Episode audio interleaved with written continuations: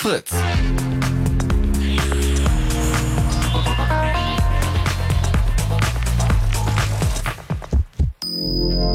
Blue Moon.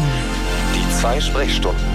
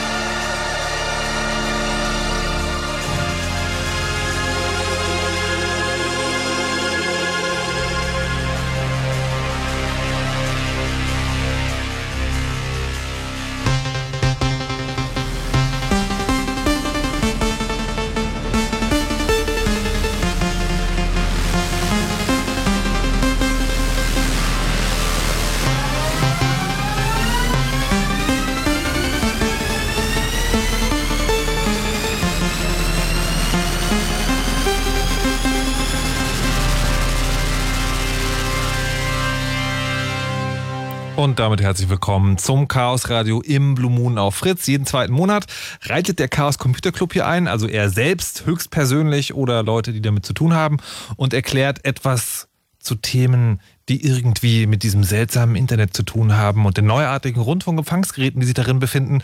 Und es wird alles nicht mehr weggehen und es gibt Probleme und gute Dinge und all das wird hier berichtet im Chaos Radio im Blue Moon. Es ist wieder soweit, das Jahr ist beinahe rum und zu Gast sind heute vom Chaos Computer Club der Peter, hallo, guten Abend. Guten Abend. Der Danimo, hallo, guten Abend. Schönen guten Abend. Und der Mutax, hallo, guten Abend. Hallo. Und ähm, es soll jetzt heute um eines, und da freue ich mich mal besonders drauf, äh, wenn es diese Themen gibt. Es gibt ja so Sachen, die immer und überall schon so anklingen und alle sagen, ja, das wird jetzt das neue Ding und keiner weiß aber so richtig genau, wie das funktioniert, aber wir sollen es auch alle kaufen und es ist aber auch ganz gefährlich und wovon rede ich eigentlich? Vom Internet of Things. Das Beispiel, was dafür verwendet wird seit Jahren und was es immer noch nicht gibt, ist, der Kühlschrank bestellt die Milch, wenn sie alle ist. Ähm, das wird dann immer wieder angekündigt. Das ist so, das ist das große Traumding, was da mal passieren soll. Äh, jedes Jahr zur IFA wird dann auch gesagt, ja, das wird jetzt ganz toll, irgendwie Dinge gehen online. Bei Fernsehen wird uns das ja schon seit Jahren zu verkaufen versucht, dass die irgendwie jetzt auch ganz toll irgendwie Dinge können. Und äh, da gibt es jede Menge zu sagen. Und deswegen sind wir heute hier. Der Anlass, Warum wir heute hier genau sind, also ganz konkret, ist aber noch etwas anderes, nämlich ein sogenannter IT-Gipfel. Da wurde nämlich über das Internet of Things gesprochen unter anderem und der Montags war da. Ja, leider zum Glück auch. Genau, und äh, bevor wir also über das Internet of Things reden, würde ich gerne auch erstmal wissen, weil das ist ja auch ganz interessant als ich sage jetzt mal Normalsterblicher. Diesen IT-Gipfel, den gibt es einmal im Jahr. Das ist irgendwie von der Regierung äh, ein, so ein Ding, wo halt Politik und Wirtschaft aufeinandertreffen und Dinge besprechen und dann werden immer ganz tolle O-Töne gegeben, von wegen das Internet ist die Zukunft und so. Aber was genau ist dieser IT-Gipfel eigentlich? Na, der IT-Gipfel ist ähm, der Versuch von der Wirtschaft, äh, von der Politik, ähm, zu erfahren, und zwar von der Wirtschaft, was das so mit dem Internet ist und wie man damit in Zukunft umgehen möchte. Also eigentlich möchte die Politik steuern, in welche Richtung wir da gehen und möchte, dass wir als ähm, Wirtschaftsstandort Deutschland weiterhin erfolgreich sind. Und äh, dieses Jahr war ein ganz großes Thema, dass man äh, den Mittelstand mit Startups verbinden möchte. Das heißt, es gab dann da so eine Plattform Industrie 4.0 Okay, warte, ähm, warte, warte. Also ich, muss, ich muss langsam machen. Also sagen, also die gute hey. Nachricht ist schon mal, der Staat glaubt, man kann das Internet noch zu anderen Dingen benutzen als zur Überwachung. Das ja, ist jetzt schon angekommen. Ja, ja das, okay. das, das, das, ist durchaus angekommen, mhm. aber ähm, der Fokus da ist schon sehr, sehr stark auf der Wirtschaft. Also wie, wie, wie, wie schaffen wir das, dass wir mit unserem Mittelstand weiterhin erfolgreich bleiben und auch weiterhin Marktführer oder führende Wirtschaftsnation werden, auch im Bereich Internet, was ja jetzt irgendwie ganz neu ist, plötzlich. Mit anderen Worten, irgendwie das Silicon Valley links überholen? Ja, sowas in der Art. Also sie gucken halt alle dahin und, und, und haben aber auch langsam verstanden, dass man sich einfach kopieren kann, weil das hier nicht funktioniert. Das ist auch schon mal eine ganz gute Erkenntnis. Ähm, und ansonsten ist es halt eine, ja doch vom, vom Gefühl her sehr starke so, so Wirtschaftsförderaktion. Und der IT-Gipfel ist ja nur das Sichtbare, also das, was man hinterher sieht. Der IT-Gipfel ist einmal im Jahr, ähm, wo die ganzen Arbeitsgruppen, die es da so das Jahr über verteilt gibt, präsentieren, was sie das Jahr über erarbeitet haben. Also wie genau kommt man da hin? Also du warst ja da. Wieso, wieso bist du auf dem IT-Gipfel? Das hört sich an, als nur Leute, die Millionen schwer sind. Ähm, das hängt damit zusammen, dass nächstes Jahr der IT-Gipfel einen starken äh, Schwerpunkt auf äh, Bildungspolitik oder auf Bildung haben wird. Wie mhm. ändert das Internet, das wie gesagt jetzt auch ganz neu bei der Bildung ankommt, ähm, denn Bildung, Ausbildung, Weiterbildung, das fängt halt irgendwie in der Schule an, geht aber auch über berufliche Qualifizierung. Wie schafft man es, dass Leute ähm, da jetzt nicht den Anschluss verlieren, weil plötzlich ist ja IT überall da und äh, jeder muss auch mit Rechnern umgehen können. Ähm, dieser gesamte Arbeitsmarkt wird ja von IT durchdrungen und ähm, da muss schon dringend was passieren. Also wenn man sich so anguckt, ähm, dass Leute halt nicht wissen, dass sie Dinge automatisieren können am Rechner und immer noch so Tage und Wochen lang manuell irgendwelche Daten in Listen eintragen und berechnen oder so. Da wäre das schon irgendwie ganz, ganz spannend, wenn Leute eine Möglichkeit hätten zu lernen, wie man sich das Leben da einfacher machen kann, damit auch IT da praktisch ankommt. Und ähm, nächstes Jahr, wie gesagt, wird ähm, ein großer Schwerpunkt auch für Bildung sein. Das Bildungsministerium kam also irgendwann dann auf meine Chefin zu. Ich arbeite an der Uni und hat gefragt, ob sie da nicht irgendwie ihre, ihre Qualifikation äh, einbringen möchte, ähm, weil eben auch von der, von der Scientific Community da irgendwie Input abgefragt wird. Okay, und das ist, ähm, wie muss man sich dann also die, diesen IT-Gipfel dann vorstellen? Sitzen dann irgendwie sitzt die Bundeskanzlerin mit dem Chef von SAP auf einer Bühne und dann sagt der Chef, wir brauchen mehr Internet und die Kanzlerin macht, ah, ja, hm, das hört sich gut an oder was genau Im Prinzip ja, also ähm, das, das, das läuft dann so ab, dass ähm, das, ähm, es gibt zwei Tage. Am ersten Tag ist halt die Politik noch nicht so anwesend. Da gibt es aber dann so Panel-Diskussionen. Die Diskussionen sind immer im Prinzip auch nur darstellend von Ergebnissen, die im, im letzten Jahr eben erarbeitet wurden. Das heißt, da ist dann irgendwie der Chef von irgendeinem, von irgendeinem Start-up und da ist dann der Bahnchef da und dann ist da die Kanzlerin und dann wird darüber diskutiert, ähm, was denn die Bahn zum Beispiel alles macht, ähm, um Startups zu fördern. Oder ein Startup mhm. erzählt, was so seine Probleme sind. Das okay. ist aber, wie gesagt, alles so Wissenstransportation oder Wissenstransportierend von dem, was das Jahr über passiert ist. Und die eigentliche Arbeit passiert in Arbeitsgruppen. Und in einer von diesen Arbeitsgruppen, in einer von diesen Plattformen, so nennen die das, Aha. bin ich dann drin, Aha. vertrete als sogenannter Sherpa meine Chefin. Das heißt, äh, ich darf dann da so die Arbeit machen. Und ähm, die, die, die eigentlichen Plattformmitglieder, so heißt das tatsächlich offiziell, ähm, kommen dann auch ähm, so zwei, dreimal im Jahr zusammen zu einer großen Sitzung mit der Ministerin, die dann dafür zuständig ist. und besprechen dann eben, wie man da so weiter vorgeht und was so die Ergebnisse aus den Unterarbeitsgruppen jeweils waren. Also man kann sich im Betrieb schon vorstellen, das ist so, ein, so eine Art glorifiziertes Seminar, Blogseminar aus der Uni. Na, aber schon so, also dass die, die Arbeitsgruppen tatsächlich versuchen, da auch tatsächlich, also zumindest in denen, in denen ich war, ja. ähm, äh, war es äh, doch sehr unterschiedlich. Es gab eine Arbeitsgruppe, die sehr wirtschaftsdominiert ist, wo es natürlich dann darum geht, ähm, was die in der Weiterbildung ihrer Mitarbeiter machen und wo die sich gesellschaftlich engagieren, weil sie natürlich einen Return of Investment haben wollen dafür, dass sie da in diesen Arbeitsgruppen sind. Das heißt, ähm, so eine Firma äh, wie die Telekom oder SAP oder Microsoft, die dann da am Tisch sitzen, wollen natürlich auch, dass die Politik sieht, ähm, was sie an, an Engagement bringen in Schulen zum Beispiel, um da irgendwie ähm, jetzt nicht irgendwie SAP-Werbung zu machen, sondern die machen wohl tatsächlich ähm, für Schüler und Schülerinnen da ähm, Kurse und, und Kram. Mhm. Und, ähm, Warte mal, macht der Chaos Computerclub aber auch. Es gibt ja Chaos macht Schule. Genau, der war aber nicht das auf dem IT-Gipfel. Genau, das ist auch ein riesengroßer Kritikpunkt an diesem ganzen IT-Gipfelprozess, weil das eine sehr geschlossene Veranstaltung ist, wo halt wirklich im Wesentlichen Wirtschaft da ist oder auf Einladung der Politik. Und äh, letztes Jahr wurde schon versprochen, dass der sich öffnen würde und dass da mehr äh, Beteiligung ist. Ähm, das Problem ist, dass man davon gesehen hat dieses Jahr äh, eine Paneldiskussion mit äh, Frank Rieger, der eben dann mit de Maizière da vorne saß, wo de Maizière ihn dann um diese berühmte Notfallnummer vom CCC gefragt hat bei Computerproblemen im Was, was, was, was? Ich habe jetzt nur am Rande gelesen. Naja, also es gab dann irgendwie so den, die Anfrage, naja, wir müssen ja jetzt alle zusammenhalten bei dem Terrorismus und dem ganzen Internetkram und so. Und äh, ob da nicht die Expertise des äh, CCC auch ähm, abgefragt werden könne. Also das war dann so, ich glaube, das war nicht so ganz ernst gemeint, ehrlich gesagt. Aber Wer weiß. So, es ging aber auf diesem IT-Gipfel um das Internet of Things. Ähm, und wir müssen gleich nochmal genauer drüber sprechen, weil ja die Kanzlerin gerüchteweise was gesagt haben sollte, wie so, ja, also das mit dem Datenschutz, also da muss man, das muss man aber auch nicht so ernst nehmen, weil wir brauchen halt die Datenwaldwirtschaft. Ähm, dazu kommen das wir dann. noch schlimmer. Es war noch schlimmer. Okay, dazu kommen wir gleich. Erstmal möchte ich von euch nämlich wissen, und ich hätte jetzt gerne, na warte mal, ihr seid drei Leute, es gibt wahrscheinlich drei verschiedene Definitionen. Was ist denn eigentlich das Internet of Things ganz genau? Also, wie gesagt, man hört immer, der Kühlschrank, der mir die Milch kauft. Was ist Internet of Things, Peter? Halt! Der Peter hat gerade nichts gesagt, weil er noch die Kamera eingestellt hat. Man kann nämlich diese Sendung nicht nur hören, sondern auch sehen und zwar auf streaming.media.ccc.de, richtig? Richtig. Sehr gut. So, Peter. Und was ist das Internet of Things?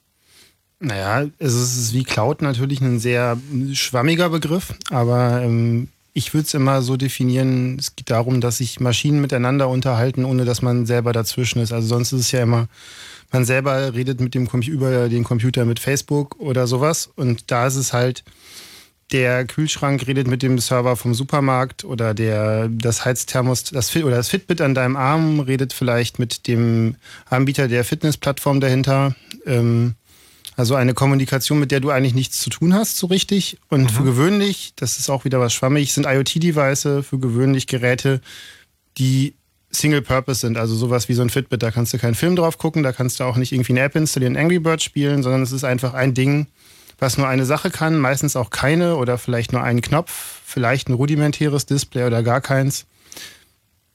Okay. Also Simpelstes Beispiel wäre vielleicht so ein Temperatursensor oder sowas.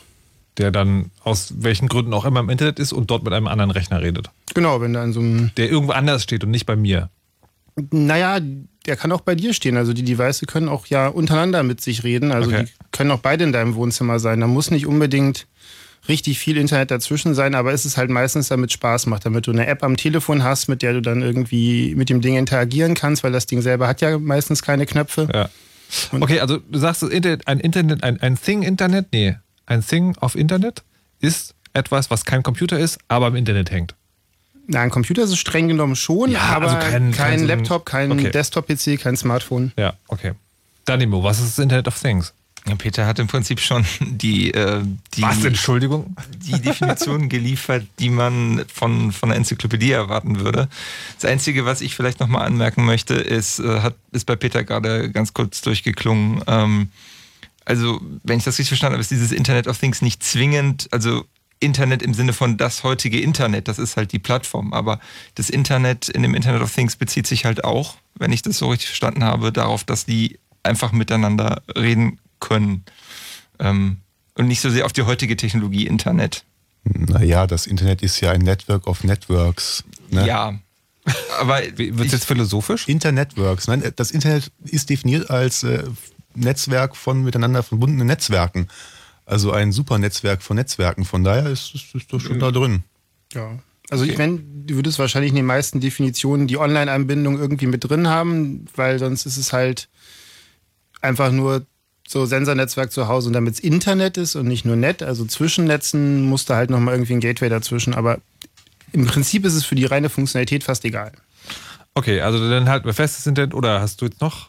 Oder Naja, andere? Internet ist, wenn die Cloud aus dem Toaster kommt. Aha, okay. So, ähm, jetzt wissen wir also, es geht um Dinge, die irgendwie im Internet sind. Da frage ich mich als nächstes natürlich, warum? Was sind denn da so Anwendungsbeispiele?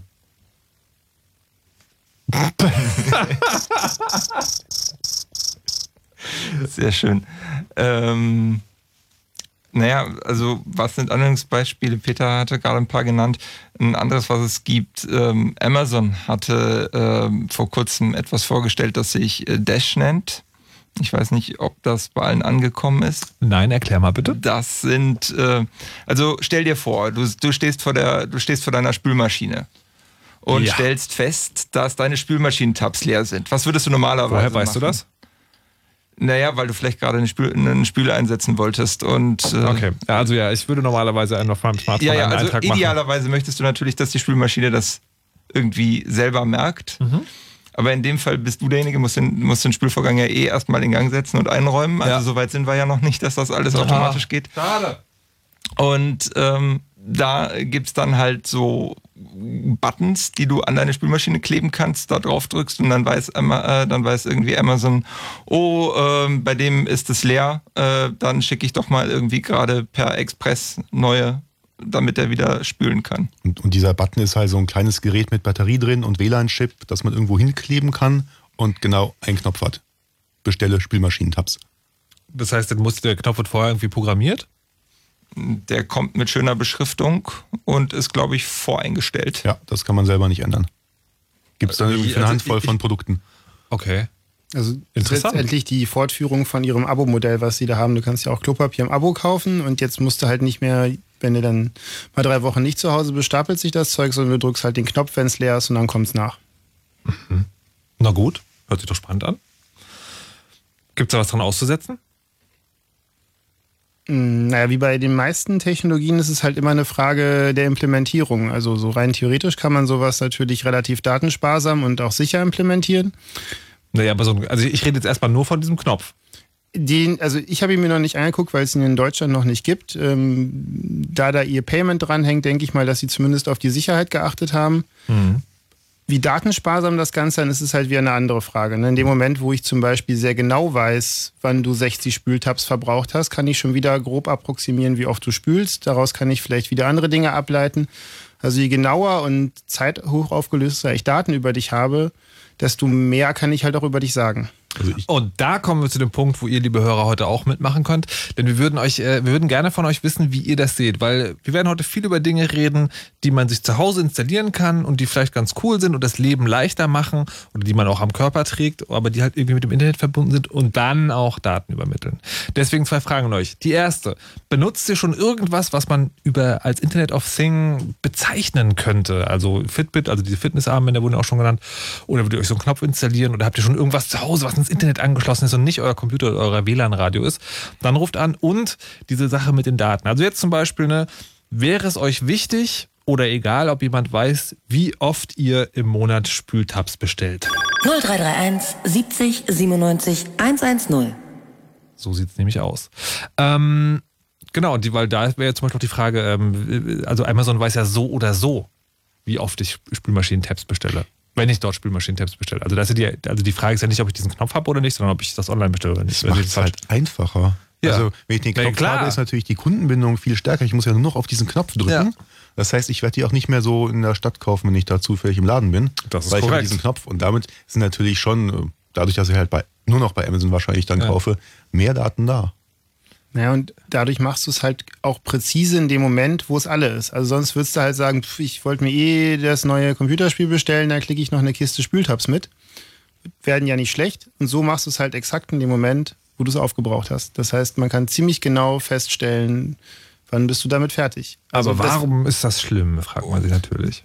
ja, dieser Button ist halt ein sehr einfaches Device. Der mhm. sagt jetzt noch nicht viel über dich mit Spültabs oder so. Und dann Fitness-Tracker zum Beispiel, der deine Pulsrate und noch alles mögliche Aus andere. Der Verbindung lockt. von Spültabs und Klopapier-Abo könnte man errechnen, ob ich viel zu Hause esse oder nicht. Oder ob du häufig Partys feierst. oder deine Wohnung per Airbnb vermietest. Oh mein Gott! So, aber was gibt es denn noch für Anwendungen für, für Internet of Things?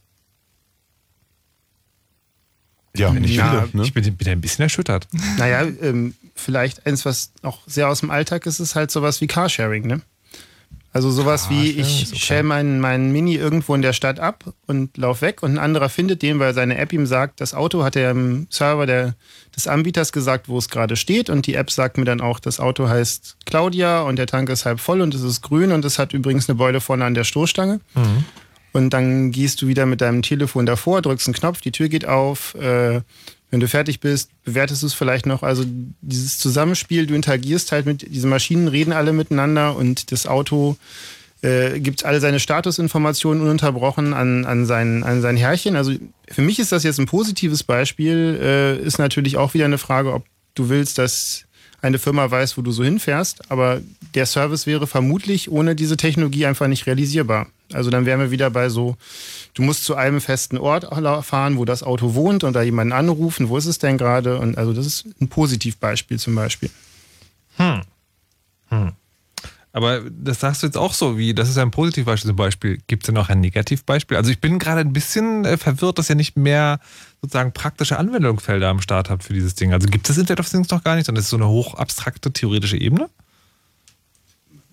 Ja, also ich muss ganz ehrlich sagen, ich bin von diesem Thema etwas, insofern etwas enttäuscht, äh, weil es immer sehr hochtrabend ähm, propagiert wird. Es gab da ja auch diese, in dem Zusammenhang, äh, diese Geschichte, dass wir jetzt überall RFID-Tags sehen werden. Das ist durchaus, ähm, das ist irgendwie durchaus der Fall in, in, in, auf industriellem Maßstab, um da schneller Log Logistik fahren zu können.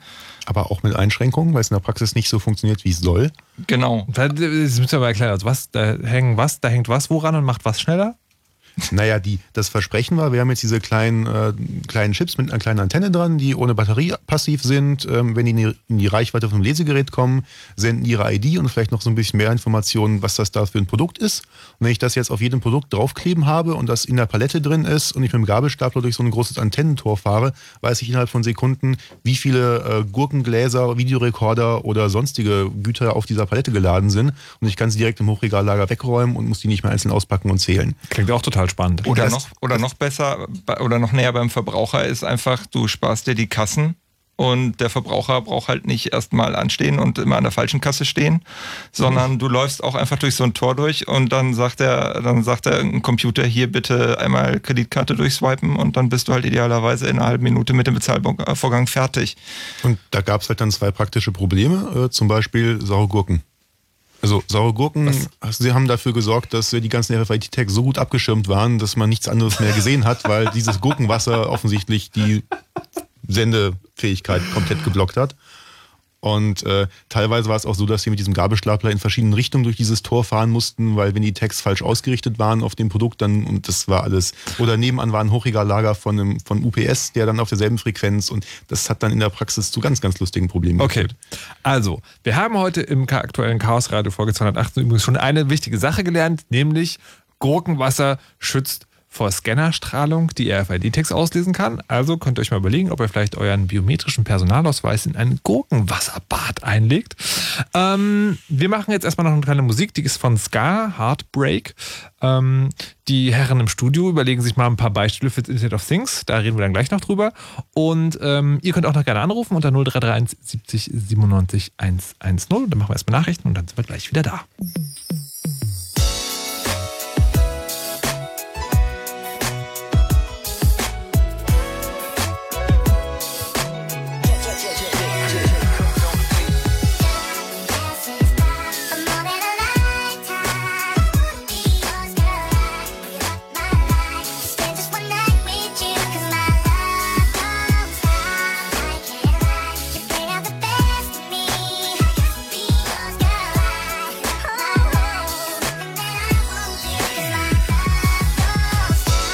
That I'll never place you above anyone. Shut an arrow through my heart, now the feeling very strong.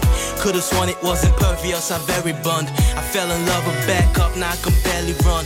It's all broken, we fix it, I hope it's never late. Though you're gone, but in my heart for you, I kept a special place. Was selling smooth the fight to making a sink. Late night talking about extraneous things, about how I never seemed to care, but it was never true. Saying I focused on rap, that's all I ever do. You and the music were the only thing that I was committed to. I never did, but right now I'll admit it too.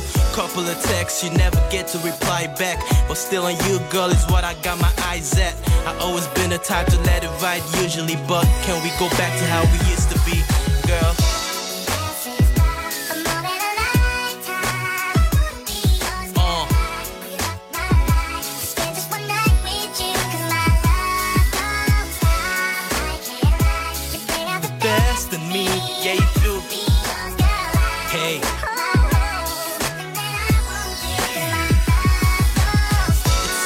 I mean, I'm my own thing. You're living your life, I guess this shit was never meant to be. I don't think it will suffice in these raps. Trying to express and tell you what you always meant to me. I'm probably just gonna act like it's all good while I'm sitting here contemplating putting a code through. Couple of seconds in, staring at the keypad, but then I press home. I just rather let go. Uh, to be honest, it won't be hard to get you over with. Saying that's probably gonna make me come off cold a bit. Too many times that you question my devotion. I'd rather get past it than caught up in emotions. Never the type to let my feelings get the best of me. Being attached though is feeling like a test to me. There's still a lot of things, but I'd rather don't say. It's for the best, we go out both ways, girl.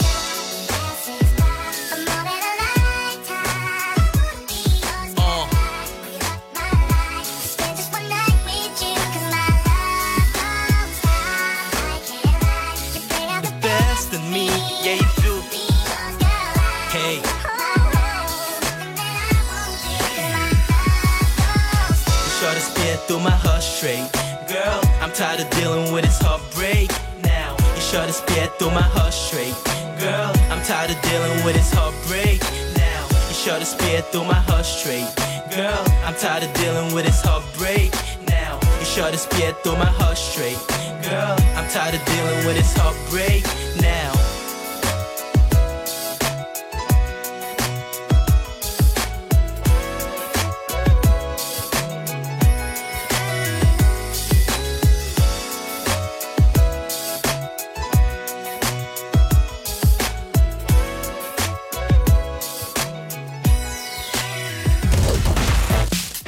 Ganz bald ist Berlin wieder das Mikrofon Checker Mecker der Deutschrepublik. Und deshalb repräsentiert euch Fritz Den Fritz Rap Zember. die letzten und meisten Tickets für die teilweise schon komplett ausverkauften Konzerte von Masimoto Prinz Pi, und Sido. In einem schwarzen Fotoalbum mit einem silbernen Knopf.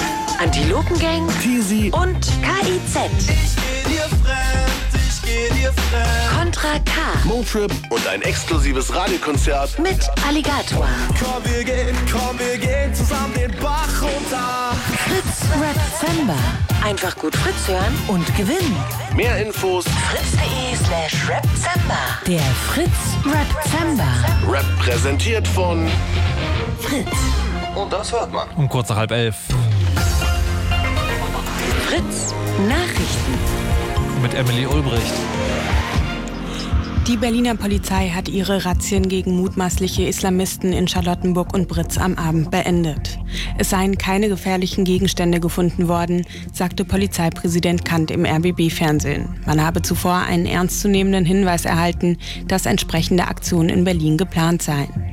Am Nachmittag hatte ein Großaufgebot der Polizei eine Moschee in Charlottenburg durchsucht. In Britz wurden zwei Männer im Alter von 28 und 46 Jahren festgenommen.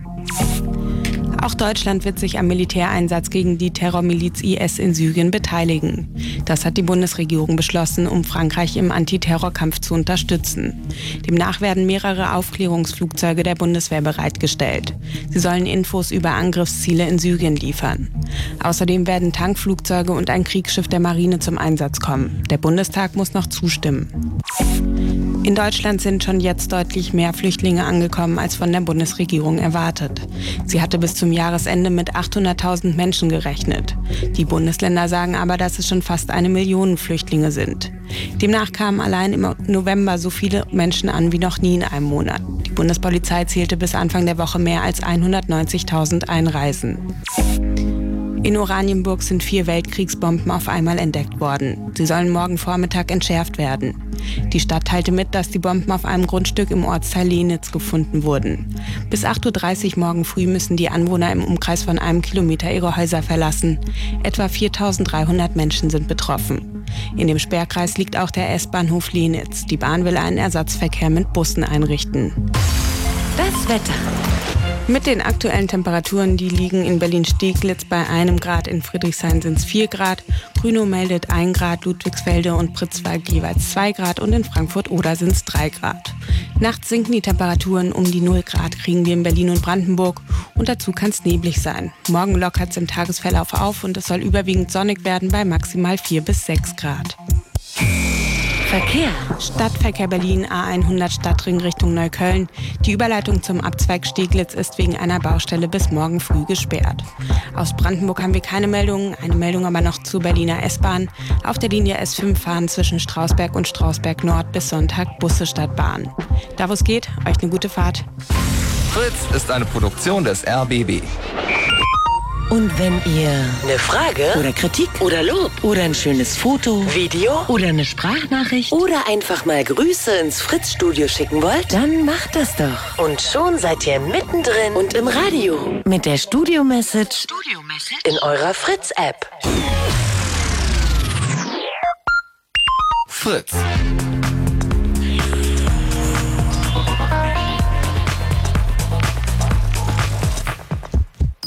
Blue Moon. Hallo und herzlich willkommen zum Chaos Radio im Blue Moon, wo es heute um das Internet of Things geht. Und da begrüßen wir recht herzlich den Peter, Hallo. den Danimo Hallo. und den Mutax. Hallo. vom Chaos Computer Club. Und die wollen uns ein bisschen erzählen, was das mit dem Internet of Things auf sich hat, was da die Gefahren sind, was cool ist und was da vielleicht daraus werden kann. Wir haben in der ersten halben Stunde schon gelernt, ähm, was ein IT-Gipfel ist. Das ist deshalb in dem Zusammenhang wichtig, weil da auch über das Internet of Things gesprochen wurde. Wir haben ähm, gelernt, was das Internet of Things ganz grob ist, nämlich einfach Dinge, die im Internet hängen, aber keine äh, so Vollcomputer sind, also sowas wie Smartphone oder halt Laptop. Ähm, und Gurkenwasser schützt vor RFID-Ablesestrahlung. Das ist wirklich eine wichtige Nachricht. Dann wollte ich wissen, was jetzt genau so Beispiele sind für das Internet of Things. Und ähm, da haben sich die Herren hier ein bisschen schwer getan, aber wir werden gleich nochmal genauer darüber sprechen, was das genau praktisch bedeutet. Also was da die Hersteller wollen, was ihr kauft. Und wir haben auch einen Anruf. Wir können mich heute auch anrufen und sagen, wie viel Daten ihr bereit seid aufzugeben für ein bequemeres Leben oder was ihr euch an Internet of Things zu Hause eingebaut habt. Oder vielleicht habt ihr einen anderen Begriff in diesem Zusammenhang gehört wenn es darum geht, dass der Kühlschrank später die Milch selber steht, Smart Home. Und da genau hat der Michael was zu sagen. Aus dem Friedrichshain, 24 Jahre alt. Hallo und guten Abend. Guten Abend. So, Internet of Things. Warum sagt ihr das was? Wie bitte? Internet of Things. Warum sagt ihr das was? Naja, ähm, weil äh, ich zu Hause mir vor zwei Monaten mir Smart äh, Home mir installiert habe. Ähm, damit kann man halt Heizkosten und Stromkosten ein bisschen senken. Das Ganze funktioniert halt über mein Smartphone, wo ich dann, wenn ich dann, sage ich jetzt mal zur Arbeit gehe, einfach die Heizung dann runterdrehe. Oder wenn ich vergessen habe, den Herd auszumachen oder irgendwas, dass ich es darüber dann halt auch ausmachen kann. Und zeigt mir dann halt auch an, wie viele Steckdosen ich äh, in der Wohnung drin habe und äh, wie viele Heizkörper.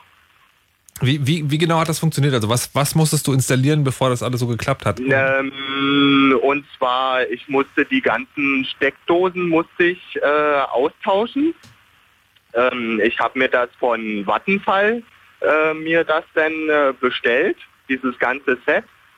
Ähm, vom Monteur mussten ähm, die Heizungs, ähm, Heizungsdreher, also diese Fühler ausgetauscht werden und musste dann alles ans WLAN sozusagen angebunden werden. Das heißt, dein Thermostat, also alle deine Thermostate hängen am WLAN und auch die ganze Steuerung der Einzelkomponenten erfolgt über WLAN. Genau, genau. Das heißt, wenn dein Internet kaputt ist, dann kannst du deine Heizung nicht mehr bedienen. Also anderswo gerade geht es auch noch von Hand? Ähm, von Hand geht es auch. Falls das WLAN kaputt geht, dann kann ich das noch per Hand sozusagen dennoch steuern. Aber das merkt dann das System schon, wenn irgendwas im WLAN eine Störung ist, dass dann halt auch keine Daten mehr äh, beziehungsweise keine Daten mehr gesendet werden. Ja, und ich das dann halt auf meinem Smartphone halt auch nicht mitbekomme. Das heißt, wenn ich jetzt auf äh, Fernverkehr bin und ich merke, in Berlin ist Stromausfall, das äh, teilt mir die App auch gleich sofort mit. Ähm, hast du mal die Situation gehabt, dass das Internet ausgefallen ist und funktioniert dann trotzdem noch alles? Also dass dein WLAN vollkommen in Ordnung ist, aber dass zum Beispiel dein Service Provider Probleme hat? Fu- Funktioniert es Ähm, dann oder kommt es ohne eine das- Internetverbindung nicht aus? Ähm, das Problem ist, das kommt ohne einer Internetverbindung nicht aus. Das heißt, wenn irgendwo, sage ich jetzt mal, ein Verteiler für Internet irgendwo kaputt ist, beziehungsweise eingeschlagen, das war ja jetzt mal der Fall, dass da halt dieser Verteiler von der Telekom ähm, durchgeschmort ist, dann habe ich natürlich dann keinen Zugriff, außer halt nur noch manuell. Jetzt äh, hast du gesagt, äh, du sparst damit oder du kannst damit sparen. Ist das was, was dir versprochen wurde von der Werbung oder hast du da schon ganz konkret irgendwie gemerkt, okay, du verbrauchst jetzt irgendwie was weniger? Ähm, ich habe ja an der Heizung so eine Ableser Mhm. und ähm, ich habe, ja, wenn ich dann halt außer Haus gegangen bin, habe ich natürlich die Heizung auf drei gelassen und ähm, habe aber dann im Laufe der Zeit, wo ich es jetzt halt installiert habe, gemerkt, doch, ich kann doch dann eine Menge sparen. Also ich habe da an diesen, wo man es halt abliest, denn halt, dass es viel, viel weniger ist. Dass es circa so 10% weniger ist. Jetzt nur Auf Heizung? Monat gerechnet. Heizung oder hast du auch Stromeinsparungen? Weil ich stelle mir vor, dass wenn du da jetzt, ähm, wenn du da jetzt äh, ähm, quasi auch Ähm. Stromsteckdosen austauschen musstest, dann war ja wohl auch das Versprechen, dass sich da am Stromverbrauch was ändert. Ja, ähm, Stromverbrauch ist nicht so dolle. Da war ich ein bisschen enttäuscht. Es ist wirklich nur so für den Notfall, falls man wirklich vergessen hat, irgendwo Hm. Licht auszumachen oder irgendwie den Fernseher. Weil mein Fernseher hatte mal die Macke gehabt, dass er einfach mal wieder angegangen ist. Und aber ansonsten, was Strom angeht, kann ich jetzt noch nicht so beurteilen. Heizkosten ja, aber Stromkosten habe ich jetzt nicht so. Und ähm, noch, noch eine letzte Frage, die, ähm, die, die deine Daten sozusagen, also worüber wird das gesteuert? Musstest du da, da bei Vattenfall dann irgendwie auch noch irgendwie einen Account anlegen oder sowas? Ähm, ja, da musste ich mir einen Account anlegen. Das, ähm, ja, da muss man halt, gilt halt auch nur für Vattenfall-Kunde. Also man ist sozusagen an Vattenfall gebunden. Das heißt, man kann nicht einfach woanders. Da muss man dann halt auch Vertragsnummer und so weiter und so fort. Und ähm, den Vorteil hat noch, es kommt nicht immer jemand zum Ablesen. Naja, also bei, bei mir kommt auch niemand zum Ablesen, weil der im Keller hängt. Ähm, aber es ist ja schon ein bisschen krass. Du kannst also jetzt deinen, deinen Stromanbieter im Nachhinein nicht mehr wechseln und wenn du es machst, dann äh, kannst du deine Heizung und dein Licht nicht mehr steuern.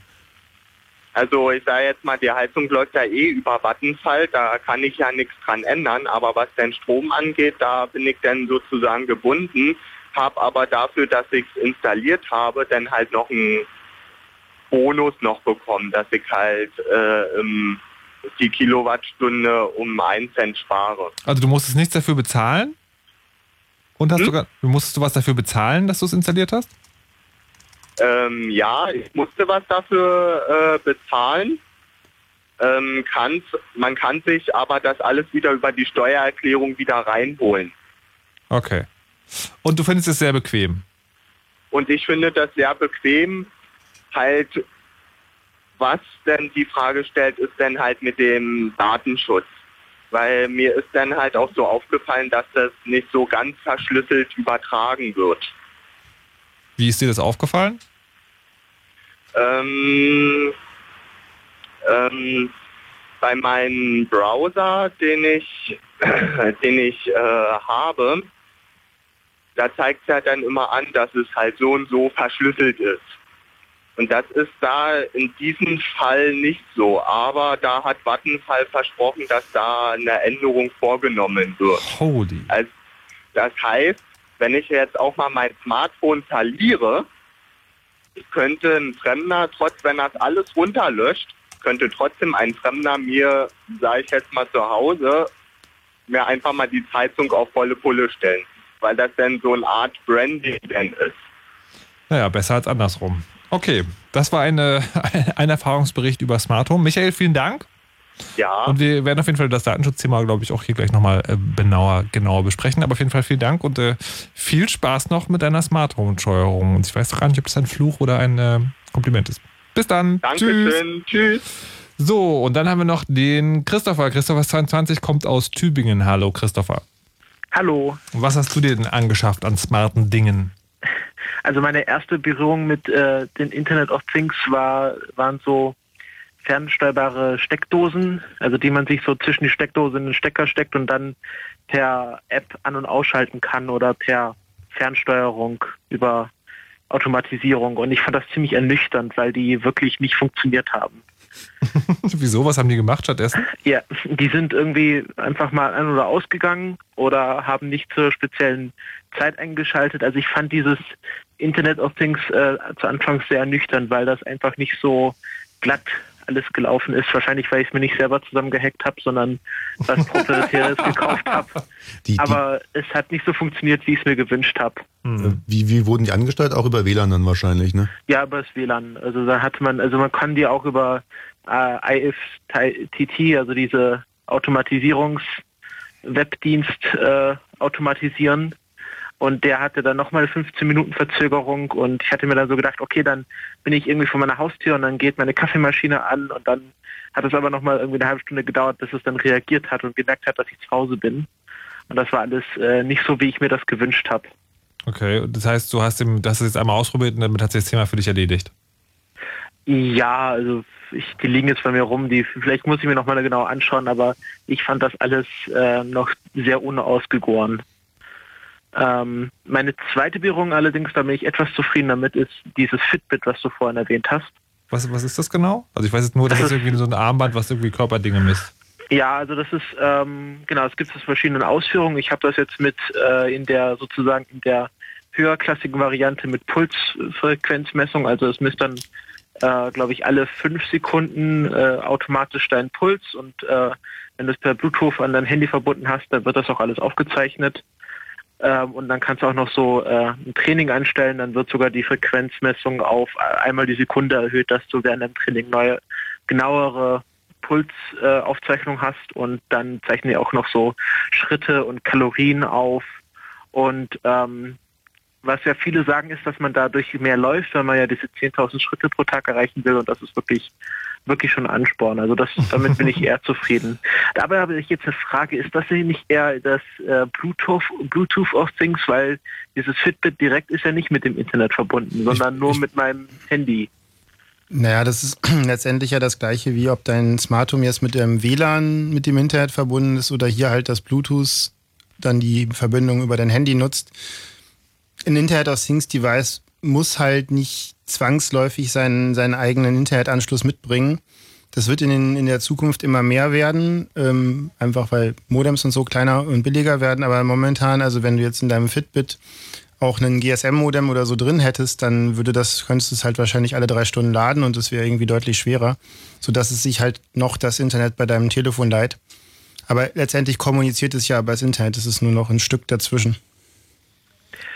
Diese, diese, ja. diese Daten, die, die sich da ansammeln, hast du die nur bei dir zu Hause auf dem Telefon oder so oder werden die auch auf dem Server abgespeichert? Also gibt es dann einen angeschlossenen Online-Dienst? Da gibt es einen angeschlossenen Online-Dienst, also das kann man sich dann auch im Browser anschauen und alles Mögliche damit machen. Also das ist äh, frei, äh, frei, im Internet halt bei Fitbit gespeichert. Und die gehen damit auch ziemlich harsch um. Also die, man, es gibt ja noch so Premium-Dienste und ähm, die rücken dann auch nicht alle Daten raus, die man damit sammelt. Das ist äh, einer wahrscheinlich der größten Kritikpunkte, dass ähm, ja, also dass man da irgendwelche Premium-Dienste dazu kaufen kann, die dann das nochmal genauer auswerten. Und daraus schließe ich einfach, dass da Daten gesammelt werden, die dem Endnutzer dann gar nicht zur Verfügung gestellt wird, wenn er nicht noch über den Gerätepreis monatlich Geld ausgibt. Hm. Verstehe, verstehe. Und du machst aber trotzdem mit.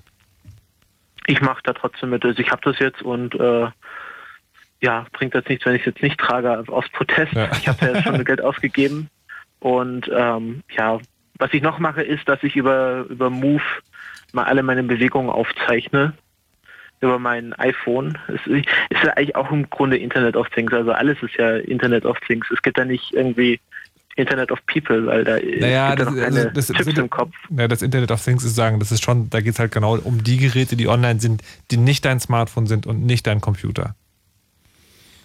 Okay. Also dann, ähm, okay, dann äh, Christopher, vielen Dank. Ja, bitte. Für den Einblick äh, in das Internet of Things Leben und viel Spaß damit noch. Ja, danke. Bis dann. Ciao. Tschüss. Und ähm, das, das ist ja aber anscheinend auch so eine grundsätzliche Frage. Man, ähm, man hat so ein Internet-Thing und das kommuniziert dann nochmal mit einem Online-Service. Muss das so?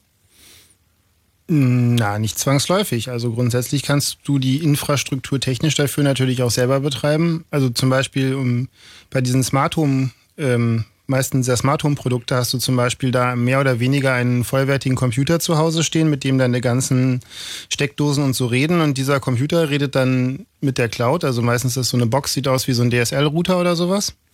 Und diese Box könnte technisch gesehen natürlich auch vollkommen alleine funktionieren. Aber dann hast du ja genau das, was die beiden Anrufer auch schon beschrieben haben, diesen Vendor-Login. Also äh, Vattenfall möchte, dass du bei Vattenfall bleibst und Fitbit möchte ja auch, dass du bei Fitbit bleibst und dein nächstes Fitbit kaufst und ähm, den Premium-Dienst dazu kaufst. Wenn du das aber jetzt alles bei dir zu Hause hättest, dann gäbe es ja gar keinen Grund, warum sie dir das Gerät äh, vielleicht auch günstig überlassen sollen. Ähm, ist halt immer der Frage, was ist der Business Case, hinter dem der es dir verkauft? Na, wie ist denn der bei Internet of Things? Der, ist- der ist quasi eigentlich nie, wir bringen dein Gerät für dich online und du gibst uns Geld dafür, sondern er ist immer, wir sammeln deine Daten. Oder wie? Ja, das kommt drauf an.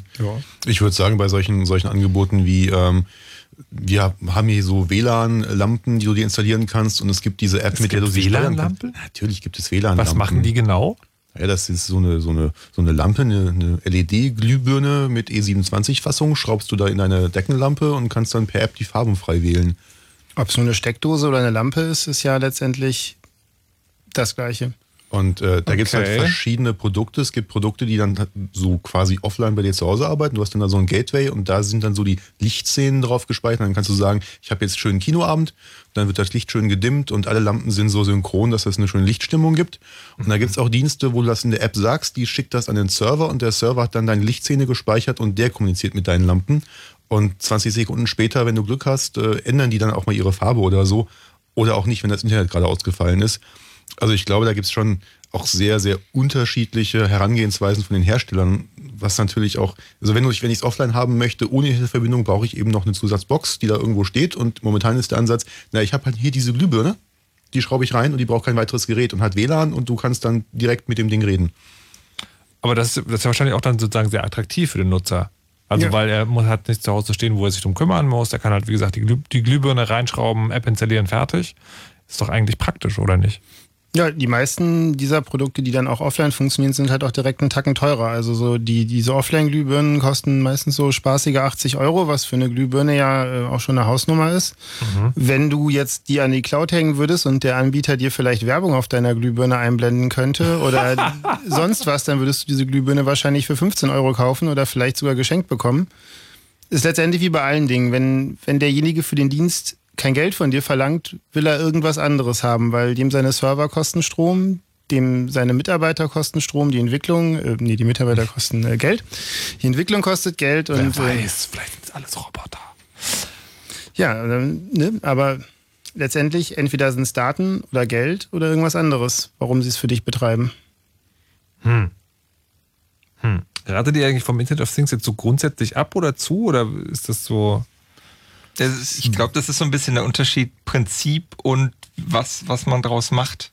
Und Ja. das, das Prinzip Internet of Things ist natürlich irgendwie reizvoll. Da haben wir ja in der ersten halben Stunde äh, vor allen Dingen irgendwie die positiven Geschichten erzählt, die, die wir erzählt haben. Wir haben natürlich noch ein paar, die eher, die dann eher so klingen, als wäre das nicht so toll. Zum Abgewöhnen, meinst du? Das ist die weniger diplomatische Variante.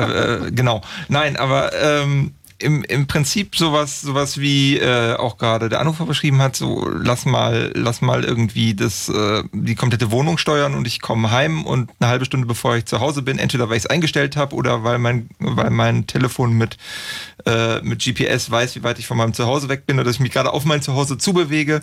Und dann wird einfach mal die Heizung angemacht. Also wer gerade reinkommt und die Heizung ist nicht an dieser Tage, weiß, was ich meine. Eigentlich eine sehr schöne Geschichte. Und das Coole ist, das kann man alles komplett datensparsam machen. Das Ja. heißt, das Telefon weiß, wo es ist. Ich muss nicht mit einem Google-Dienst reden. Das Telefon muss nicht ständig updaten, wo es ist. Und ein Google-Server muss entscheiden, dass der jetzt gerade auf dem Weg nach Hause ist. Sondern das Telefon hat ja den Kalender lokal. Das weiß, wohin ich gerade unterwegs bin. Das könnte tatsächlich mit mir zu Hause reden, wenn wir da so smarte Devices hätten, die auch eine offene Schnittstelle haben.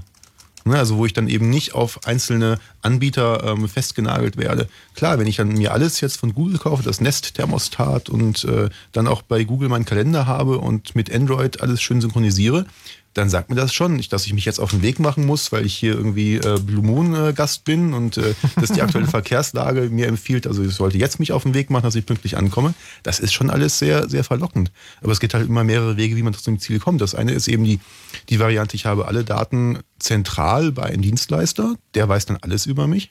Oder ich habe ein vielleicht ein bisschen komplexeres System, dafür die Daten aber auch nur da, wo ich sie brauche. Das heißt, ich habe eben meinen Router zu Hause, der sowieso läuft und der hat halt dann noch so ein Gateway für diese ganze Home-Automation. Ja, also äh, gerade wo du jetzt Google sagst, äh, es verlässt für mich so ein bisschen den, ähm, den, den jetzt das konkrete Smart Home oder Internet of Things, aber es gibt so eine Stelle, wo das für mich, wo so diese Waage dann umkippt, so zwischen ich gebe gar nichts von mir preis und es ist halt vielleicht doch ein bisschen praktisch und das ist Google Maps.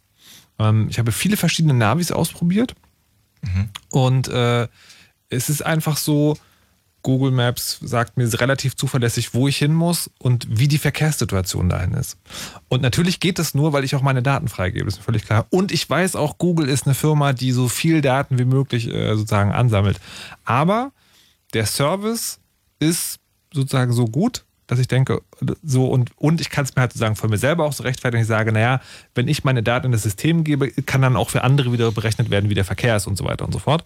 Ähm, deswegen nutze ich das. Und ich kann mir vorstellen, dass es gerade bei diesen ganzen anderen Sachen auch so ist, dass die Leute halt sagen, okay, ja, meine Daten fallen da an, aber es ist halt so unglaublich praktisch. Aber die, das, das Argument, was du gerade bringst, ist eigentlich ganz spannend, weil das ist nämlich, weil ich einen Vorteil habe, den man ja durchaus äh, Google geben könnte. Also Ja. man könnte ja sagen, okay, dann sammeln wir entweder einen Hersteller oder man packt das in einen gemeinsamen Pool von, von Daten, den sich mehrere Hersteller ähm, greifen können. Für die gebe ich, weil ich das gut finde, das frei. Und von mir aus kann das auch erstmal voreingestellt sein. Da wäre natürlich irgendwie eine gewisse Datensparsamkeit schön, aber ist halt schwierig. Ähm, aber was du ja sagst ist, weil ich dieses eine Feature habe, toleriere ich alle anderen Schweinereien, mal freundlich ausgedrückt, die da durchaus, die da durchaus per Default erstmal eingestellt sind und der, der sich viele einfach erstmal nicht bewusst sind, ähm, dass diese Daten irgendwie exportiert werden. Zum Beispiel, wenn ich, äh, wenn ich mit meinem Siri, Cortana, wie sie nicht alle heißen, äh, rede, vielen Leuten ist, glaube ich, gar nicht bewusst, dass das nicht auf dem, dass das nicht auf dem Handy äh, prozessiert wird, sondern dass das erstmal in die Cloud läuft. Das äh, bei Google ist es aber tatsächlich spannend, weil ich habe das nie gemacht, also weil ich diesen Service nicht benutzt habe. Man kann sich, glaube ich, diese Anfragen tatsächlich runterladen. Man kann das einstellen, dass sie, dass sie gespeichert werden Ja. oder man kann auch einstellen, dass sie gelöscht werden sollen. Meine werden gelöscht. Ähm, aber ähm, ja, man kann sich die Samples anhören. Also, wir wandern gerade ein bisschen vom Thema weg, aber es ist nicht ganz unspannend. Also, wenn ihr diesen Service benutzt, dass ihr mit eurem Telefon sprecht und sagt, hier Siri, ruf irgendwie jemand an oder bei Google, wie heißt sie? Äh, Google Now, glaube ich. Genau, hey, hey Google oder wie das da geht. Ähm, und dann Google. sagt, Ah, okay, okay, okay, Google, Google, und dann so eine Anfrage stellt, dann wird tatsächlich das aufgenommen, also als Audio und bei Google gespeichert und das kann man sich dann wieder runterladen und sich selber zuhören und hat auch die ganze History. Das ist also tatsächlich auch ein bisschen spannend. Das sind natürlich auch Daten, die die ganzen Unternehmen haben. Also, wir sind jetzt an dem Punkt, wo man so sagt, na, ist das nicht vielleicht irgendwie ein Argument, dass man sagt, manche Dinge macht man noch, manche nicht. Ihr könnt gerne noch anrufen unter 0331 70 97 110, wenn ihr auch eine Meinung zum Thema habt und sagt, sagt, nee, ich bin da ganz hart, ich will niemals irgendwelche Daten angeben oder ihr sagt, ich finde das alles super bequem, sollen alles wissen, weil ich kann mich dann zurücklehnen. Wir hören so lange, während ihr vielleicht eure Telefone herauskramt, Dr. Vox mit Level Up und sind dann gleich wieder da. Darauf passt du jetzt eigentlich schön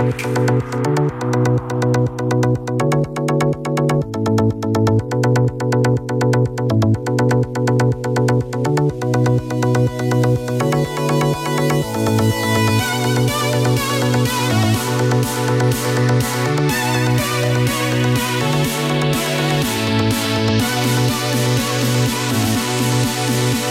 Fritz.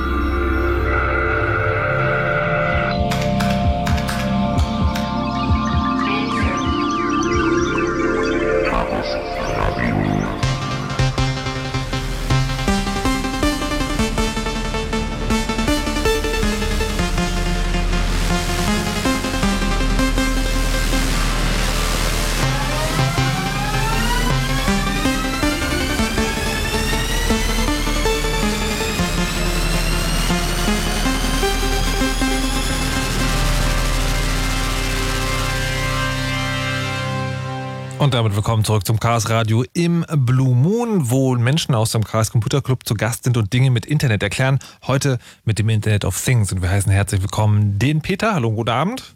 Guten Abend. Den Danimo. Hallo. Und den Montags. Na, Abend. Wir haben schon gelernt, was das Internet of Things ist. Und mein Lieblingsfaktor heute Abend, das Gurkenwasser vor Auslesestrahlung schützt. Ähm, das Internet of Things sind Dinge, die man ins Internet tut und die dann ja, den Haushalt bequemer machen können. Zum Beispiel Lampen habe ich gelernt, Steckdosen gehen, sogar der Herd. Ähm, all das kann man ans Internet anschließen. Und dann ist so die Frage, ja, wie steuert man das? Und dann kann man das einerseits steuern, wenn die ganze Technik zu Hause ist. Und andererseits, wenn uns Anbieter dann anbieten, ja, hier, du kriegst nur das Gerät, wir kümmern uns um den Rest und dann kriegen wir auch deine Daten, weil das ist ja auch ganz schön cool.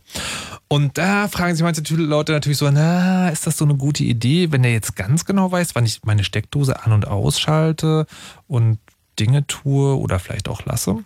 Und ich glaube, Kenny gehört auch dazu. Kenny ist 23, kommt aus Berlin. Hallo Kenny. Hallo. Du wolltest etwas zu Smart Home sagen. Was denn? Ja, genau. Also ähm, wie ihr schon das gesagt habt mit dem Licht und äh, diesen ganzen wunderschönen Gadgets, die einem das Leben leichter machen, finde ich ja eine ganz tolle Sache. Ist auch richtig. Nur manchmal macht mir das echt auch Angst. Ähm, also ich habe diese Lampen gekauft von Philips und ähm, die funktionieren super. Die funktionieren mit mir mit Geo-Tracking. Das heißt, wenn ich auf einer gewissen Strecke zu meinem Haus bin, gehen die an oder aus, je nachdem, was, was ich eingestellt habe. Ähm, was mir aber bei Geotracking dann echt Angst macht, ist, dass mein Smartphone mir anzeigt, wie viele Minuten ich jetzt von dem Standpunkt nach Hause brauche. Bei normalen Verkehr. Das, was du bei, mit Google angesprochen hattest. Ja. ja. Das ist mir letztens mal aufgefallen, ich fahre eine gewisse Strecke relativ oft zur Arbeit oder zur Freundin oder so und stelle mein Auto dann ab. Und wenn ich dann wieder an dem Punkt bin, wo mein Auto abgestellt wurde, sagt mir mein iPhone, so und so viele Minuten brauchst du jetzt, obwohl es nicht weiß, dass ich mit dem Auto fahren möchte, nach Hause.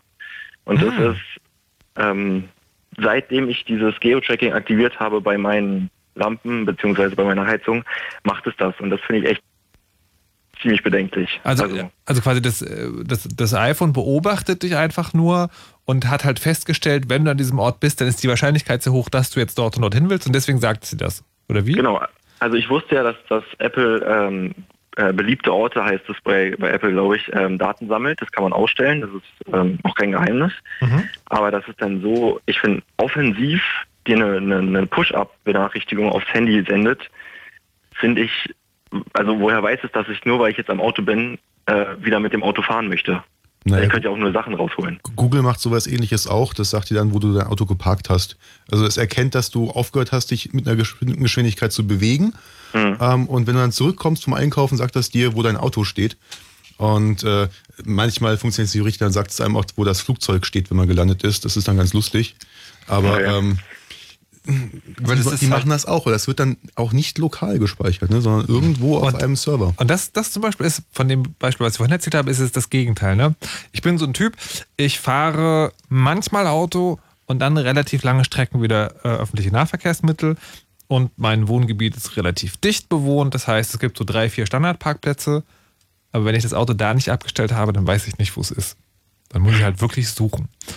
Und äh, da habe ich ja auch, auch immer gehört, ne? es gibt so Apps, die halt die messen, also du, du stellst halt an, dass die dich überwachen und dann messen die einfach irgendwie die Geschwindigkeit. Das heißt, die erkennen, wann du Auto fährst und wann du nicht mehr Auto fährst und machen dann genau dieses Ding, können dir sagen, wo du dein Auto zum letzten Mal geparkt hast.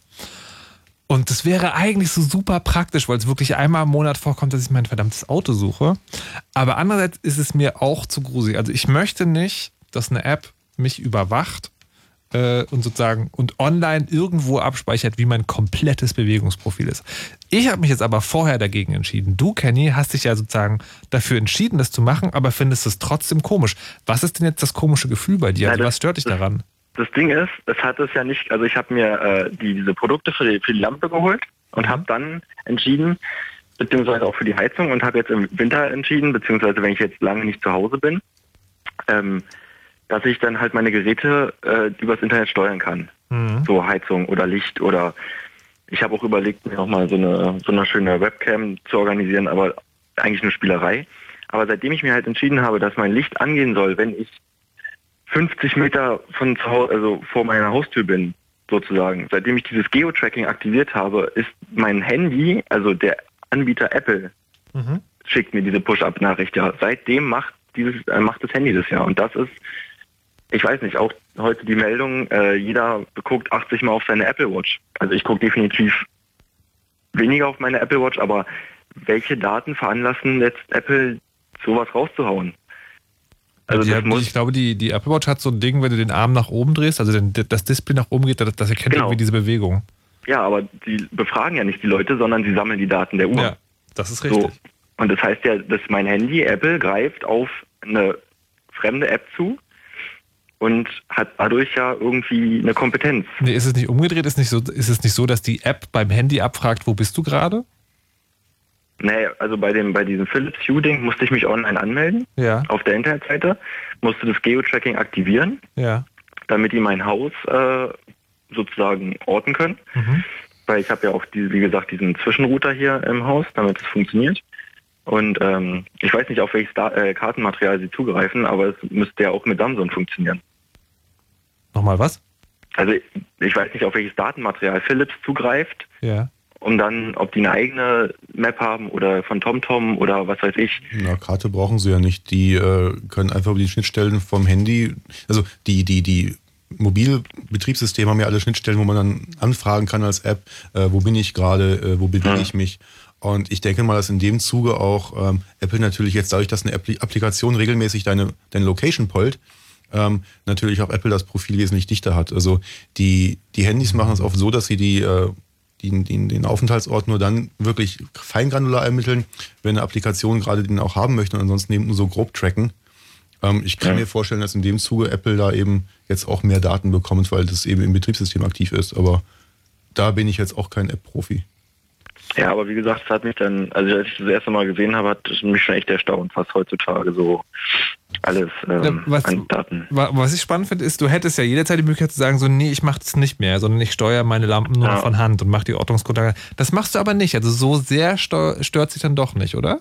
Also, es, Nein, also, es ist so ein unangenehmes Gefühl, aber es ist nur ein bisschen unangenehm. Das ist halt, man macht sich seine Gedanken, aber andererseits denkt man sich auch, okay, wenn jemand wirklich meine Daten haben wollen würde, in irgendeiner Art und Weise, und so interessant bin ich halt einfach nicht, ich bin ein kleines Licht in Berlin, sage ich mal, dann würde der auch durch andere Wege auf meine Daten zugreifen. Ich mache es derjenigen Person oder dem Unternehmen halt einfacher, okay, gut, aber und, und die Bequemlichkeit ist es dann natürlich, ne?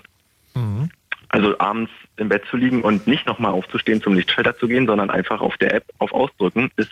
Nee, nee, das meine ich nicht, sondern du könntest ja diese App benutzen, ja. aber deine Lampen nur noch per App manuell steuern, also manuell per App sozusagen und nicht mehr dieses Ortungsding machen. Das ginge ja auch. Das ginge auch, ja. Aber das ist dann trotzdem die Bequemlichkeit, eine warme Heizung zu haben oder Licht schon anzuhaben, wenn man ins Haus kommt. Also du willst nicht nur von ferne steuern können, du willst auch nicht mehr dran denken müssen. Richtig, weil ich auch einen Kopf voll mit anderen Dingen habe und so eine kleine Helferchen mache das natürlich. Tja, und so verkaufte er seine Seele an den Teufel. Entschuldigung. Äh, nee, kurze ja, dramatische Untermalung der Geschehnisse. Ist ja vollkommen richtig. Ich habe meine Seele schon damals verkauft, als ich mir mein erstes iPhone geholt habe. Mittlerweile habe ich, glaube ich, fast alles von Apple. Also von daher, ich bin sowieso nicht rettbar. ist zu spät. Alles klar. Äh, hast du schon irgendwie neue Anschaffungen noch geplant? Was kommt als nächstes? Na, also die Apple Watch war jetzt das letzte. Und, ich meine ich mein so Smart Home Internet of Things mäßig, nicht, nicht dein Apple-Produktkatalog so, vervollständigen. Ähm, naja, die smarte Waschmaschine ist dann das nächste bestimmt, ne? wenn die dann auf den Markt kommt. Aber, äh, aber da frage ich mich auch mal, was soll denn daran smart sein? Also, ich meine, es hilft mir nicht, dass ich die von, von Ferne ansteuern kann. Na doch, du kannst Wieso? sie anmachen, damit sie fertig ist, wenn du zu Hause bist. Also bei meiner Waschmaschine zu Hause kann ich sagen, hier, ich mach dich voll und dann starte bitte in so und so viel Zeit. Ja, aber vielleicht kann sie sich erst einschalten, wenn der Strompreis günstig ist nachts. damit die Nachbarn maximal genervt werden. Was ich aber wirklich, was ich aber wirklich äh, interessant finde, und das ist jetzt kein Scherz, das ist der Kühlschrank, der dir sozusagen, also mit Internetzugriff, ähm, äh, den du erlaubst, äh, Essen nachzubestellen oder Produkte, die ja, halt leer sind. Aber, der, aber der, wird ja, der, der wird uns ja versprochen, seit es die Idee davon gibt. Ja, das wird uns auch seit sechs Jahren im Flughafen schon versprochen, aber ist ein anderes Thema. Ja. Warte, der, der Kühlschrank of Things ist der Flughafen. Sehr gut. Äh, meiner Meinung nach krankt das Ganze sowieso an der, an, an der großen Wahnsinnigkeit der Kühlschrankhersteller, die glauben, dass alles, was man irgendwie isst, in einem Kühlschrank gelagert wird. Und man vergisst dabei, dass zu einem Essen noch ganz viele andere Sachen gehören. Nur naja, so aber, aber Gegenargumentation sozusagen, im Kühlschrank hast du das, was schnell schlecht wird. Das heißt, da sind die Kaufzeiten geringer, während du halt Nudeln kannst auch vier Kilo in deinen Kabuff legen. Ja, aber der Lieferant kann dir vier Kilo Nudeln vor die Tür legen. Ein Steak, was den ganzen Tag vor der Tür auf dich wartet, ist vielleicht nicht mehr so geil. Also warte, frische warte, Sachen doch, liefern ist, ist nicht so einfach. Warte, das Steak kommt nicht durch die Internetleitung direkt in den Kühlschrank rein? Doch gedruckt. Ja. Wird gedruckt im Kühlschrank. Siehst du? Na gut. Kenny, vielen Dank. Kein und äh, viel Spaß noch mit deiner Ortung. Wir wissen, wo auch. du bist. Bis dann. Tschüss. Tschüss. Ich finde es wirklich spannend. Ich würde mir wünschen, dass noch mehr Leute von euch anrufen und auch erzählen, was sie für Erfahrungen gemacht haben mit äh, dem Internet of Things oder mit Dingen, wo sie mal gesagt haben, okay, meine Daten darfst du haben, ich will es mal bequem haben und wie die Erfahrungen für euch sind. Ich finde das wirklich spannend. Ruft an. 0331 70 97 110. So, und dann müssen wir noch äh, über Puppen reden. Ja, äh, die, was die wenigsten Leuten, Leute wissen, äh, Hacker haben ein, ein großes Herz für Puppen, vor allen Dingen dann, wenn in dieser Puppe einfach mal ein Computer verbaut ist. Und so auch hier passiert, nämlich Mattel hat jetzt eine Hello Barbie rausgebracht. Was unterscheidet jetzt eine Hello Barbie von einer normalen Barbie? Nun, Du wirst es mir sicherlich gleich verraten, Danimo. In der Tat. Äh, die Hello Barbie, die hat, äh, ne, mit der kann man nämlich vordergründig als äh, jemand, der mit ihr spielen will, reden. Die hat so einen Button und da kann man dann draufdrücken und dann kann man ihr was erzählen und die antwortet sogar. Also da ist halt so, so ein ähnlicher Algorithmus drin verbaut oder so eine ähnliche Funktionalität äh, drin verbaut, wie man sie auch bei ne, Siri, Cortana, äh, äh, Google Now, wie, wie sie alle heißen, ähm, ist. Ähm, jetzt könnte man sagen, naja gut, das ist, die, das ist dasselbe Szenario, das wir eben beschrieben haben, nämlich ähm, man lässt, ähm, man, man überlässt Fremden die Sprachaufzeichnung, in dem Fall nicht nur von Erwachsenen, sondern sogar von Kindern. Aber es ist natürlich noch schlimmer. natürlich ist es noch schlimmer. In dem Fall ist es nämlich noch schlimmer, weil was passiert, wenn so ein Device jemand in die Hände kriegt, der gerne Devices aufmacht. Ähm, er stellt fest, dass das ganz schnell, ganz doll kaputt geht. Äh, in dem Fall war es eben so, dass äh, sobald diese Barbie, die verbindet sich also übers WLAN mit dem Internet, um dann mit den Servern reden zu können, die dann die Sprache interpretieren und auch die Antwort liefern. Und ähm, es scheint also so zu sein, dass äh, wenn man sich äh, das mal genauer anguckt, dass man sehr einfach äh, quasi die äh, Eigentümerschaft über diesen Chip, der da verbaut ist, äh, übernehmen kann und damit dann nicht nur Zugriff auf dieses Mikrofon im Kinderzimmer hat, was irgendwie schon schlimm genug ist, sondern dieses Gerät kann irgendwie auch noch die letzten Nachrichten, die das Kind mit seiner Puppe besprochen hat, abspeichern oder tut es sogar und auch das kann man dann im Nachhinein äh, abrufen. Das ist sogar ein Dienst für die Eltern. Also die Eltern können auf eine Webseite gehen, sich anhören, was das Kind mit der Puppe gesprochen hat und das auch noch mit anderen Eltern im Internet teilen. Was? Das ist, das ist der, das ist die dritte Eskalationsstufe, weil ich das in der Tat noch schlimmer finde, wollte ich das jetzt auch noch erzählen. Ähm, das wird offensichtlich, das ist offensichtlich äh, so in, im, im Helikopter-Eltern-Zeitalter Mode geworden, dass man äh, auch wissen will, was die Kleinen so mit, mit ihrer Puppe reden. Und das ist dann unter Umständen so süß, dass man das auch noch teilen möchte. Oh, mir ist gerade ein bisschen schlecht geworden. Ja. Ähm, und das verkaufen die so offiziell als hier, das ist total toll. Und sag mal, die, und diese Puppe, ist das dann so, äh, auf Knopfdruck nimmt die auf oder nimmt die eigentlich immer auf? Ähm, naja, sie, sie nimmt im, im, ich sag mal, im Lieferumfang, ähm, sie nimmt im Lieferumfang nur auf Knopfdruck aus. Auf. Das ist alles Software. Aber es ist eben, dieser, dieser Knopf ist einfach auch nur ein Software-Schalter und ähm, nichts, was jetzt jemanden, der auf diesem Gerät drauf ist, wirklich daran hindert, ähm, da einfach auch das Mikrofon auf Dauerlisten zu stellen. Und das Einzige, woran es vielleicht auffällt, wie üblich ist, äh, dass, die Barbie, dass der Barbie schneller die Puste ausgeht. Im Sinne von Strom. Wow. Gab es eigentlich sozusagen einen Aufschrei, außer jetzt bei, Also es bei ging Leuten halt wie durch euch, die, sag es, ich mal? Es, es ging halt durch die Presse. Ich habe es hier inländisch tatsächlich nur ähm, nur in der IT-Presse verfolgt. Das scheint da nicht groß drüber hinausgeschwappt zu sein, wobei ich mich auch, mir auch nicht sicher bin, ob es die Puppe schon für den deutschen Markt gibt. Wo es definitiv große Wellen geschlagen hat, ist im englischsprachigen Raum. Aber ob das wirklich die breite Bevölkerung erreicht hat, kann ich nicht einschätzen. Okay, gut, sehr schön. So, das ist also auch Internet of Things. Gibt es noch mehr so Horrorgeschichten? Ja. ja also zum Smart Home gab es ja, die Telekom betreibt sowas ja auch. Denen ist halt ja neulich mal ihr zentraler Server ausgefallen und da war dann der Fall, dass die Leute halt, obwohl es anders versprochen wurde, ihre Lampen nicht mehr schalten konnten. Äh, also der, die Lampen haben dann nicht mehr funktioniert, also komplett nicht mehr. Genau, also die, die Ansage war wohl, ähm, dass es halt auch ohne Internetanbindung geht, solange du dich zu Hause befindest. Ja. Dem war dann aber wohl zumindest beim Teil der Kunden äh, dann doch nicht so. Mhm. Und letztendlich, man muss halt auch immer daran denken, solange an so einer äh, fernsteuerbaren Steckdose irgendwie deine Stehlampe hängt, ist das alles nicht so schlimm. Aber Menschen stecken halt in Steckdosen so ziemlich alles ein, was da rumsteht. Das kann halt auch mal die Herz-Lungen-Maschine der Oma sein oder äh, oh, okay. dein Kühlschrank. Wenn du deinen Tiefkühlschrank, äh, weil du warum auch immer auf die Idee gekommen bist, daran anschließt, dann hat die Cloud auf einmal Regen, dein, dein IoT-Device sagt, ne, ich gehe mal in einen unklaren State und dann geht dein Kühlschrank aus, du kommst nach Hause, die Oma liegt in der Ecke und der Kühlschrank ist abgetaut. Das sind jetzt so zwei Dinge, die möchte ich ungern miteinander vergleichen. Ähm, aber man sieht den Punkt, worauf du hin willst. Ähm, es gibt doch außerdem auch ähm, äh, immer mal wieder so Sicherheitsgeschichten. Also das, das habe ich mich eh vorhin gefragt, ähm, als der, der erste Anrufer erzählt hat, irgendwie, ja, die Daten würden irgendwie unsicher übermittelt, äh, die da alle anfallen. Das ist ja auch ganz spannend. Und dann gab es neulich irgendwie mit einem der Hersteller auch so einen Skandal? Der jetzt irgendwie gerade Zigbee oder wie die hießen? Ja, grundsätzlich hast du natürlich immer das Problem, diese Geräte müssen sich irgendwie miteinander unterhalten. Und das haben wir eingehend gesagt, man kann sowas halbwegs sicher implementieren oder auch nicht.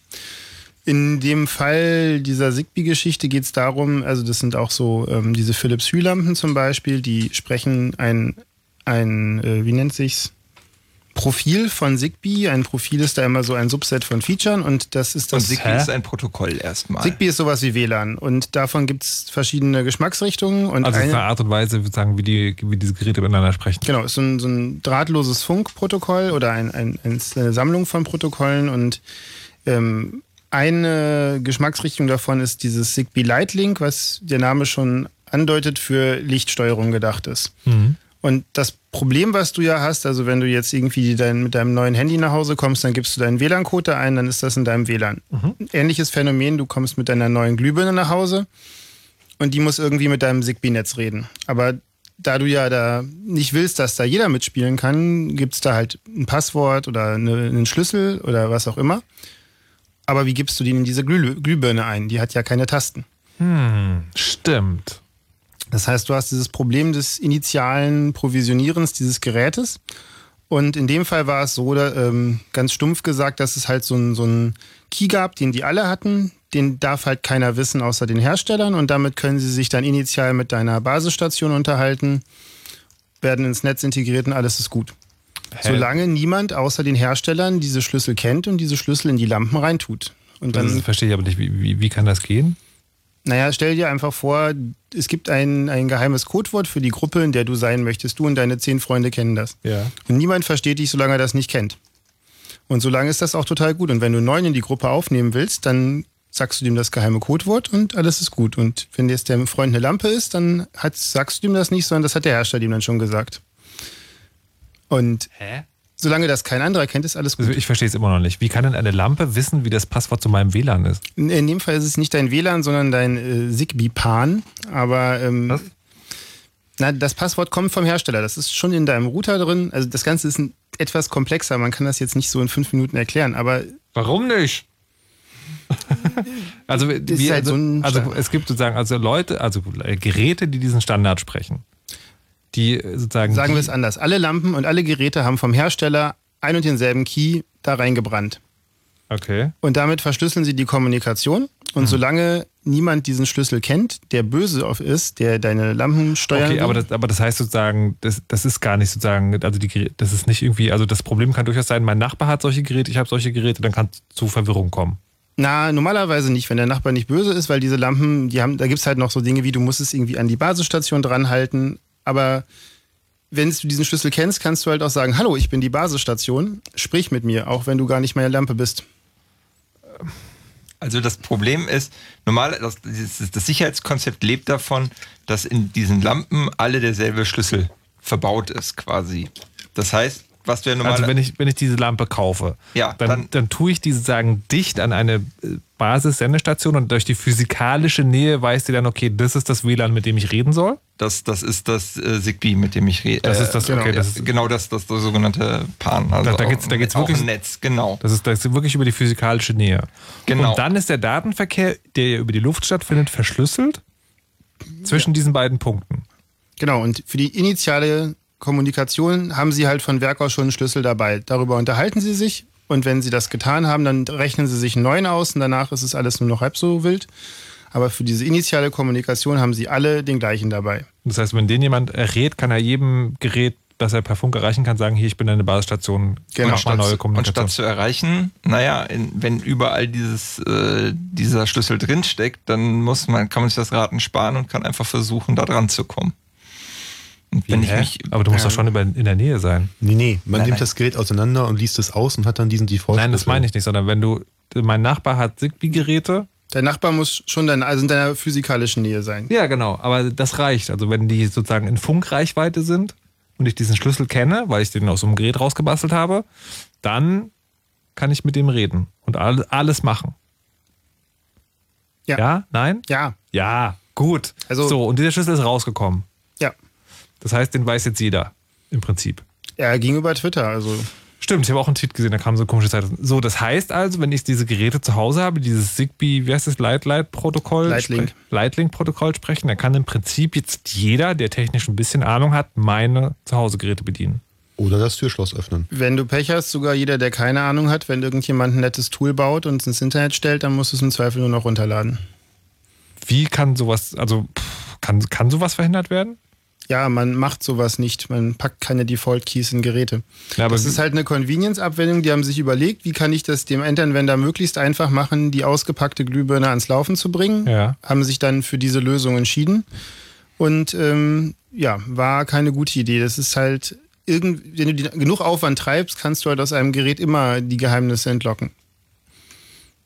Ist aber, halt die Frage, wie aber wie, okay, wie, aber wie könnte man es anders machen? Also wie Naja, kann du könntest auf diese Glühbirne eine zufällige, wirklich zufällige ID draufdrucken, die du diesem Router mitteilen musst oder diesem Zigbee-Gateway. Ah, und okay, dann kann er mit dem Ding reden. Sollte man aber auch nicht so machen wie die aktuellen WLAN-Router-Hersteller, die dann so eine, so eine Zufallszahl da draufdrucken, die von der MAC-Adresse oder der Seriennummer abgeleitet ist. Weil Also- die kann man dann auch wieder erraten. Genau, die nicht zufällig ist. Genau. Okay, also, also quasi das ist- i- im Karton der Lampe läge ein Zettel drin, darauf steht ein Code, Ah, den der gibt man kommt am dann ein. weg. Den will man schon so mit Laser auf das Gehäuse drucken. Oh ja, gut. Also, aber in dem Karton drin, so dass man es sich von außen lesen kann, ist ein Code, den ich erst Genau. sehe. Wenn ich die Lampe raushole, den gebe ich ein. Okay, alles klar. Aber zusammenfassend ist wirklich das Problem, das die Hersteller haben. Es muss einfach sein. Es muss im Produktionsprozess gut machbar sein. Deswegen hatte man diese, diese Durchzählbarkeit von Schlüsseln beim, beim WLAN-Router.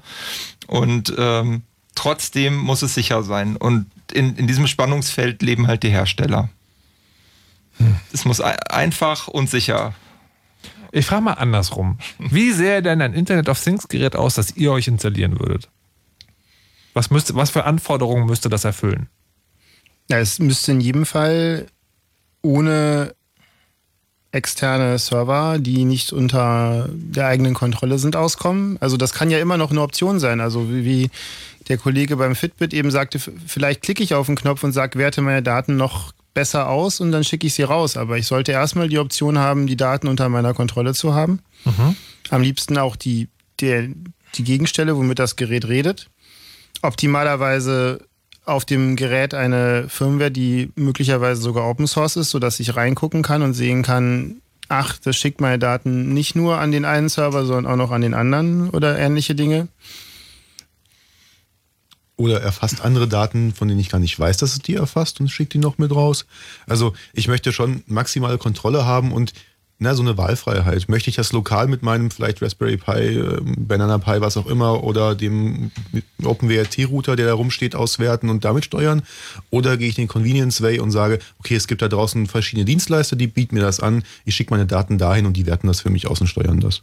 Und, äh, und das, das Requirement, das ich dazu fügen möchte, und das ist, glaube ich, tatsächlich das Schwierigste, ist, äh, obwohl es das kann, muss es halt immer noch für Leute, ähm, für, also im Prinzip für jedermann bedienbar sein. Weil eine eine Sache, die irgendwie wahnsinnig toll für uns drei, vier hier im Studio funktionieren würde, würde halt die erste Serie nicht überleben, weil wenn es keiner sonst auf dieser Welt kauft und das wäre halt sehr, sehr schade. Gibt es das schon, was ihr jetzt beschrieben habt, als Produkt?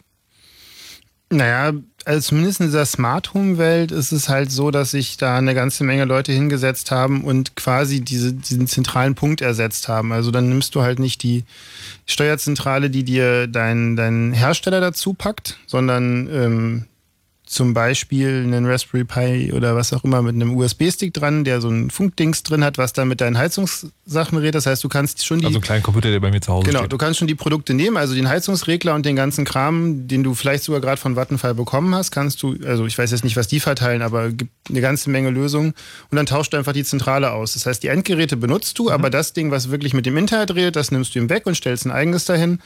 Und dann greifst du halt selber drauf zu. Aber das ist dann so eine Bastellösung. Also da hast du quasi Leute, die ja. Naja, also mittlerweile ist es schon, ich glaube nicht, ähm, letztendlich, du startest halt ein kleines Programm und steckst einen USB-Stick rein. Ja, also das okay. ist schon auf dem Niveau angekommen, wo das eigentlich. Benutzbar. Sagen wir mal so, wenn du das nicht hinkriegst, solltest du überlegen, ob du vielleicht von dem Internet of Things erst noch Abstand hältst. Okay, soweit sind wir also noch nicht. Alles klar. Gut. Dann äh, soweit erstmal dazu. Was ich von euch gerne noch wissen würde, wenn ihr Lust habt, ist, ähm, was ihr euch vom Internet of Things wünscht. Also welche Art und Weise der Haus-Online-Anbringung würde euch wünschen. Also wollt ihr zum Beispiel so einen Kühlschrank, der Essen bestellt oder wollt ihr eure Lampen steuern oder habt ihr noch eine ganz andere Idee? 0331 70 97 110. Ansonsten haben wir jetzt noch jetzt eine kleine Musik von äh, Tears of God, Cross My Heart, Hope to Die. Danach gibt es die Nachrichten mit Wetter und Verkehr.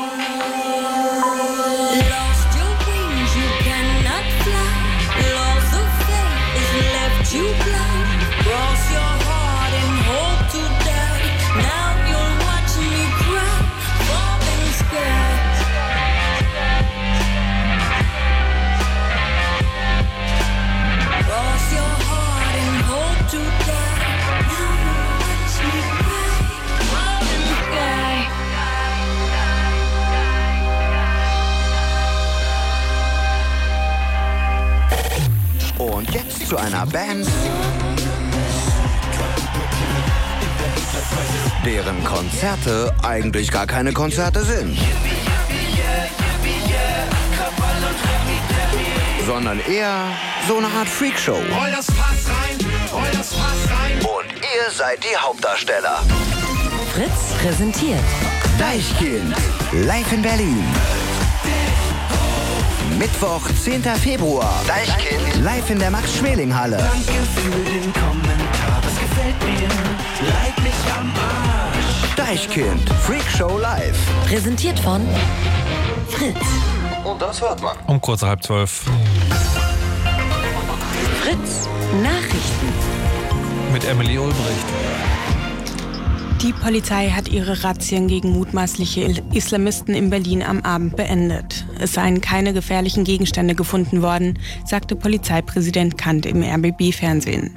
Man habe zuvor einen ernstzunehmenden Hinweis erhalten, dass entsprechende Aktionen in Berlin geplant seien. In Britz wurden zwei Verdächtige festgenommen. Einen zweiten Einsatz gab es am Nachmittag in einer Moschee in Charlottenburg. Es soll Hinweise gegeben haben, dass dort ein Anschlag geplant wurde. Auch Deutschland wird sich am Militäreinsatz gegen die Terrormiliz IS in Syrien beteiligen. Das hat die Bundesregierung beschlossen, um Frankreich im Antiterrorkampf zu unterstützen. Demnach werden mehrere Aufklärungsflugzeuge der Bundeswehr bereitgestellt. Sie sollen Infos über Angriffsziele in Syrien liefern. Außerdem werden Tankflugzeuge und ein Kriegsschiff der Marine zum Einsatz kommen. Der Bundestag muss noch zustimmen. In Deutschland sind jetzt schon deutlich mehr Flüchtlinge angekommen als von der Bundesregierung erwartet. Sie hatte bis zum Jahresende mit 800.000 Menschen gerechnet. Die Bundesländer sagen aber, dass es schon fast eine Million Flüchtlinge sind. Demnach kamen allein im November so viele Menschen an wie noch nie in einem Monat.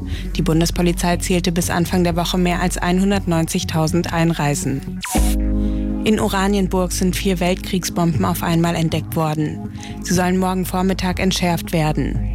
Die Stadt teilte mit, dass die Bomben auf einem Grundstück im Ortsteil Lenitz gefunden wurden. Bis 8.30 Uhr morgen früh müssen die Anwohner im Umkreis von einem Kilometer ihre Häuser verlassen. Etwa 4.300 Menschen sind betroffen. In dem Sperrkreis liegt auch der S-Bahnhof Lenitz. Die Bahn will einen Ersatzverkehr mit Bussen einrichten. Das Wetter. Mit den aktuellen Temperaturen, die liegen in Berlin-Tempelhof bei 2 Grad, in Köpenick sind es 4 Grad, Falkensee meldet minus 1 Grad, Prenzlau 1 Grad und Rangsdorf und Königs Wusterhausen jeweils 3 Grad.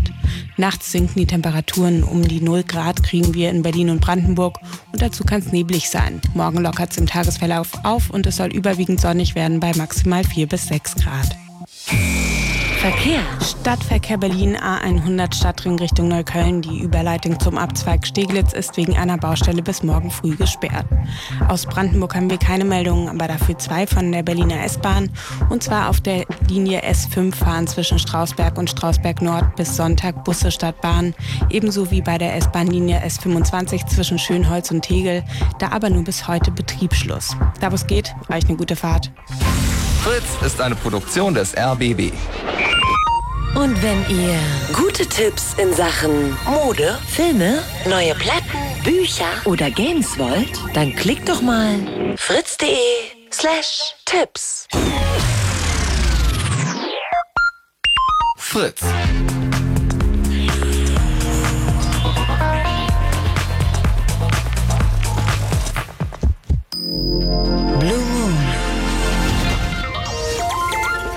Das Chaos Radio im Blue Moon. Die letzte halbe Stunde steht an und wir reden heute hier im Internet, nee, über das Internet of Things mit Leuten vom Chaos Computer Club. Und das sind Mutags. Hallo und guten Abend. Tag, Tag. Danimo. Guten Abend. Und der Peter. Moin. Hallo. Und wir haben in den ersten ähm, äh, äh, 90 Minuten, oh Gott, die Sendung ist eigentlich schon vorbei in meinem Kopf. In den ersten 90 Minuten gelernt, was das Internet of Things ist und dass es halt ja, noch nicht so weit ist, wie man sich das wünscht. Und das Hauptproblem, das es damit gibt, ist, da werden Dinge in unserer Wohnung zum Beispiel installiert, die bequem über eine App zu bedienen sind, aber die ähm, sozusagen auch Daten an den Anbieter übertragen, was eigentlich gar nicht notwendig ist. Und die Sicherheitsbedingungen, wie die funktionieren, das ist alles noch so eine Sache. Naja. So, ähm, zwei Themen wollen wir auf jeden Fall noch besprechen. Das eine ist politisch und das andere hat was mit Geld zu tun. Welches nehmen wir zuerst?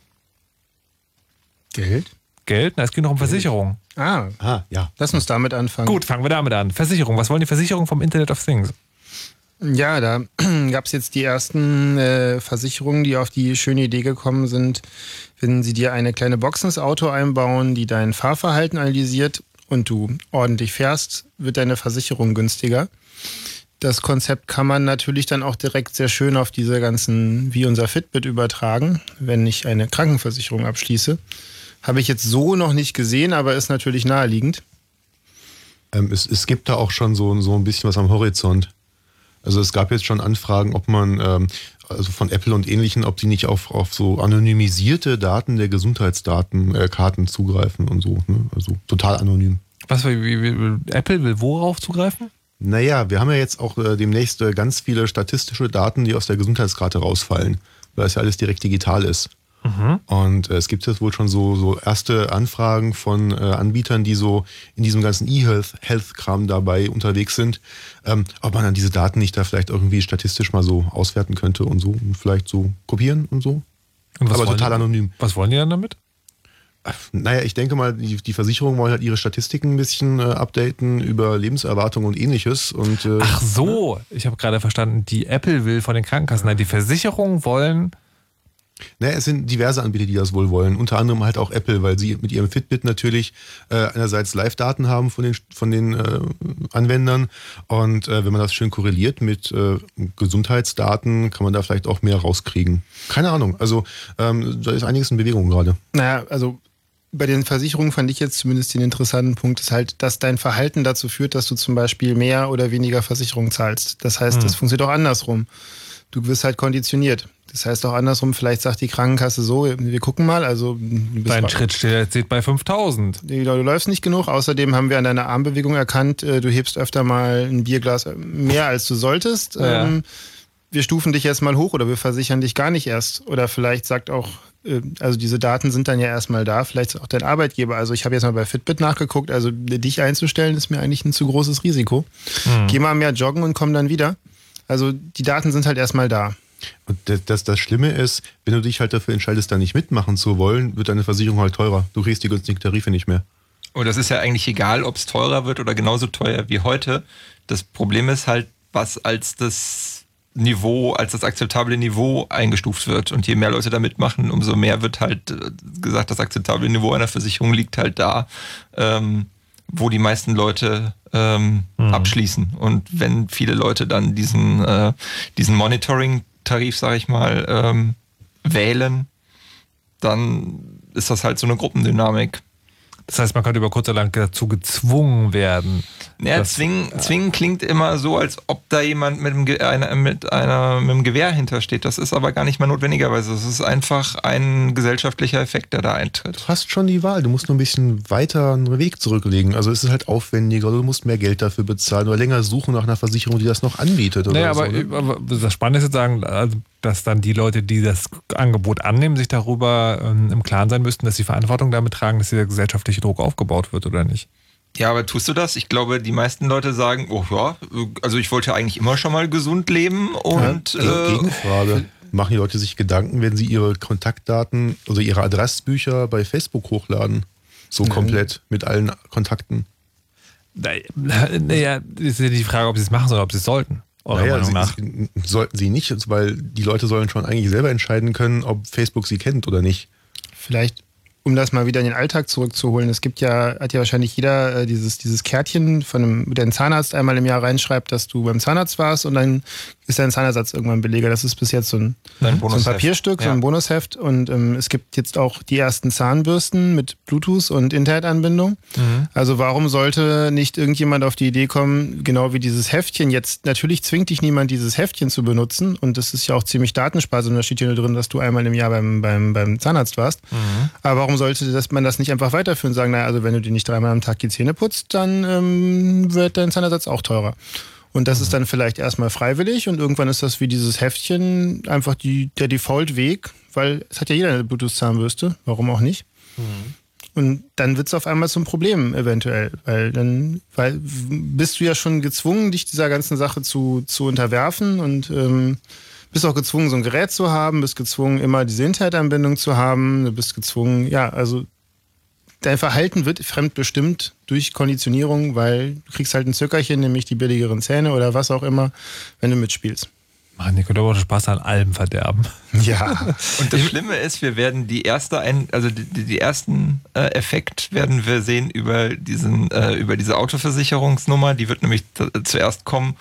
Und da Deutsche und ihr Auto sehr verliebt ineinander sind und man da sicherlich gerne den einen oder anderen Cent spart, könnte ich mir vorstellen, dass das sogar sehr gut funktioniert. Naja, aber, aber da kommen wir jetzt also auch zur Politik, wo ich so, sowieso gleich wieder hin wollte, ähm, weil äh, also Deutschland hat ja sozusagen zur Zeit zumindest immer den Ruf, sozusagen sehr, sehr schwierig und streng zu sein, was den Datenschutz angeht. Und äh, also glaubt ihr wirklich, dass das zugelassen wird, dass so eine Dinge installiert werden im Auto? Also weil ich, ich habe schon häufiger mal mit, mit, äh, mit Rechtsanwälten gesprochen und Datenschutz ist ja in Deutschland ein Grundrecht und man kann Grundrechte nicht einfach so abtreten. Naja, das Problem ist, das ist ja total freiwillig, diese Box, ne? Also, wenn ich hier mal nee, google. nee, nee, also, aber so geht's nicht, sondern sagen, es gibt, es gibt bestimmte Arten, die man, also das, man darf das nicht machen sozusagen, selbst wenn man will. Also der, der Anbieter dürfte es quasi nicht anbieten. Solange dieser Anbieter sich ans deutsche Datenschutzrecht hält bei der Speicherung deiner Daten, darf der das ruhig anbieten. Äh, darfst, also das heißt ja nicht, dass du ein Recht darauf hast, äh, niemand, du kannst ja einfach nicht Auto fahren oder kein Auto besitzen. Aber äh, also der Datenschutz hilft in dem Fall dir eigentlich nur deswegen, dass der Anbieter sie sicher speichern muss nach den Anforderungen, die, die das BSI da, glaube ich, gestellt hat. Das heißt aber nicht, dass er dir das nicht anbieten darf.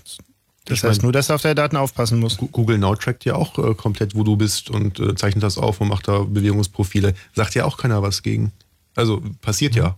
Mhm. Habe ich bisher auch noch niemanden gehört, der sich da aufregt. Ja, ja. Spannend wird es dann nochmal, wenn Versicherungen dazukommen. Da kenne ich mich rechtlich tatsächlich nicht so aus, ob es da nochmal spezielle Regulierungen gibt ähm, in Gesetzen, die jetzt das Versicherungswesen betreffen. Aber Ich vermute mal, solange es ein Opt-out gibt, äh, aber du, der halt mehr kostet, wird das wahrscheinlich irgendwie rechtens sein.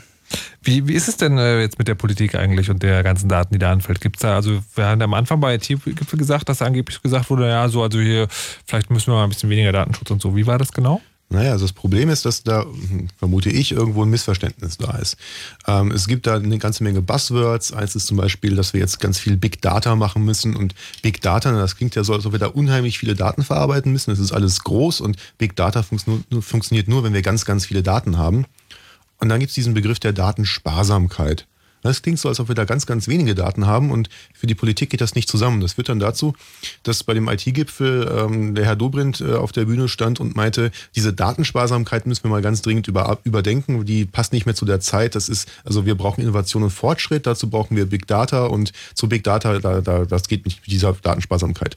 Wir brauchen ja Daten. Und äh, Frau Merkel trieb das dann noch auf die äh, Formulierung, ähm, dass äh, Daten, ich glaube, dass das Öl oder das Gold des nächsten Jahrtausends sind oder irgendwie sowas.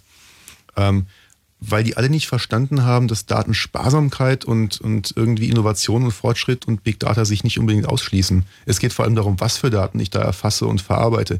Und Beispiel Carsharing. Äh, Carsharing kann ich nur machen, wenn ich die Standortdaten der Autos und äh, habe und die mit meinem Handy in Verbindung bringen kann. Aber ich brauche zum Beispiel, wenn ich eine, eine Google-Anfrage mache, ähm, für eine Standardanfrage nicht unbedingt den Aufenthaltsort desjenigen, der anfragt, wenn er nicht gerade nach Restaurants in der Nähe fragt. Ähm, und es gibt eine ganze Menge von Diensten, die mit weniger Datenspeicherung funktionieren würden ähm, und damit datensparsam wären, es aber aus Bequemlichkeitsgründen nicht sind. Und ähm, da ist, glaube ich, durchaus, ähm, naja, ein Missverständnis in der Politik da und ähm, also von diesem Begriff Datensparsamkeit. Aber heißt das, dass wir uns jetzt quasi jetzt davon verabschieden langsam? Also weil äh, Missverständnisse hin oder her, wenn die. Politik das fordert? Ich glaube nicht. Also in einem anderen Punkt habe hab ich zumindest am IT-Gipfel äh, gemerkt, dass äh, lustigerweise in der Wirtschaft ähm, ein Standortvorteil gesehen wird, ähm, wenn wir weiterhin beim Datenschutz und bei der Sicherheit vorne sind. Ähm, es gab dieses Panel, wie gesagt, mit äh, unter anderem Herrn de Maizière und Frank Rieger vom CCC, ähm, wo Frank gesagt hat, naja, vielleicht sollten wir hier in Deutschland einfach mal bei diesem ganzen ähm, Industrie 4.0, was nichts anderes ist als, als Internet of Things, auf die Industrie übertragen, äh, wenn irgendwelche Roboterarme da miteinander reden. Ähm, vielleicht sollten wir da bei dieser ganzen Entwicklung so ein ganz, ganz kleines bisschen langsamer vorwärts gehen, dafür aber gleich die Sicherheit von Anfang an einbauen und nicht versuchen, hinterher reinzufriemeln, weil das funktioniert eh nicht. Und da gab es von den Wirtschaftsvertretern im, im Saal Applaus. Da wäre, ne? Made in Germany als Qualitätsmerkmal mit der Aussage, dieser Roboterarm kommt aus Deutschland, der durchschlägt nicht die Fabrikhalle und bringt Arbeiter um, weil da ist die Sicherheit von Anfang an drin eingebaut. Naja, aber also irgendwie äh, Robotersicherheit und Datensparsamkeit sind noch, noch Das mal ist ja ähnlich. Äh, wenn man, wenn man die, wenn man Datenschutz als äh, Marke und Standortvorteil etabliert hat, zu sagen, ähm, wir sind hier in einer Umgebung, wo wir auf sowas Wert legen, ähm, zieht das durchaus. Also nicht umsonst haben äh, Firmen wie Google und ähnliche in, in Berlin das Headquarter, wo sie sich um Datenschutz kümmern, weil hier halt die strengsten Regul äh, Regulierungen dafür sind. Naja, aber also es ist schon die Frage, sagen, das haben die ja nur hier, weil äh, sie das halt machen müssen, weil sie sonst irgendwie Ärger kriegen und das momentan noch so ist. Und äh, dieses Made in Germany war ja früher so ein Ingenieurskunstsiegel. Ne? Also die Sachen sind besonders robust, sie sind technisch besonders gut. Ähm, und das sind ja auch im Ausland, ist das ja eine Qualität gewesen, die man halt gern, gerne wollte. Während halt niemand irgendwo, also zumindest so gefühlt jetzt danach nach Datenschutzprodukten fragt. Also gibt es denn da überhaupt einen Markt für? Also ist das nicht so, ist das nicht so Wunschdenken? Also einerseits von, von Menschen, äh, die halt gerne datensparsam sein wollen, die denken, ja genau, guck mal Industrie, damit kannst du auch Geld verdienen. Andererseits von, äh, von der Industrie, die sozusagen immer dem innovativen US-Markt hinterherhinkt und dann so hofft, okay, jetzt könnte man hier vielleicht damit noch, vielleicht wäre das, aber ist es denn tatsächlich realistisch, dass man irgendwie so Made in Germany, Made, made with German Datenschutz als internationales Siegel etabliert? Ich halte das für ein bisschen naiv. Naja, das spielt aber auch gleichzeitig noch in andere Sachen rein. Wenn du nicht die eine Pla äh, oder den einen Anbieter hast oder die eine Plattform, auf die deine Daten hochgeladen werden äh, und du die Sachen und du deine Daten äh, lokaler speicherst, äh, also jetzt beispielsweise also mit, mit mal mit dieser äh, Home Automation als Beispiel.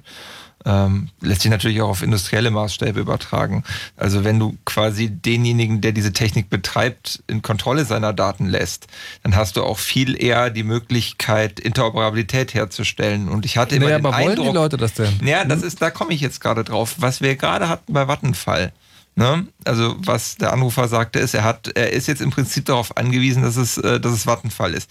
Das ist natürlich nicht unbedingt im Interesse des Stromanbieters, der ihm das jetzt zur Verfügung stellt, aber es ist im, ähm, es ist im Interesse der äh, Gerätehersteller, dass Leute einfach in der Lage sind, äh, ähm, quasi auch mal ihr Gerät zu kaufen und nicht immer bei der Stammmarke zu bleiben. Und es ist im Interesse äh, von, von, äh, von Konsumenten, weil sie sich nicht in so ein Vendor-Login reinfahren. Also das schönste Beispiel, was wir da gerade äh, aktuell in der Politik verfolgen, ist, äh, ist der Routerzwang, der jetzt äh, aufgelöst wurde. Ich muss Okay, also das nicht bei erklären. ein, ich, ich, ich komme gerade drauf.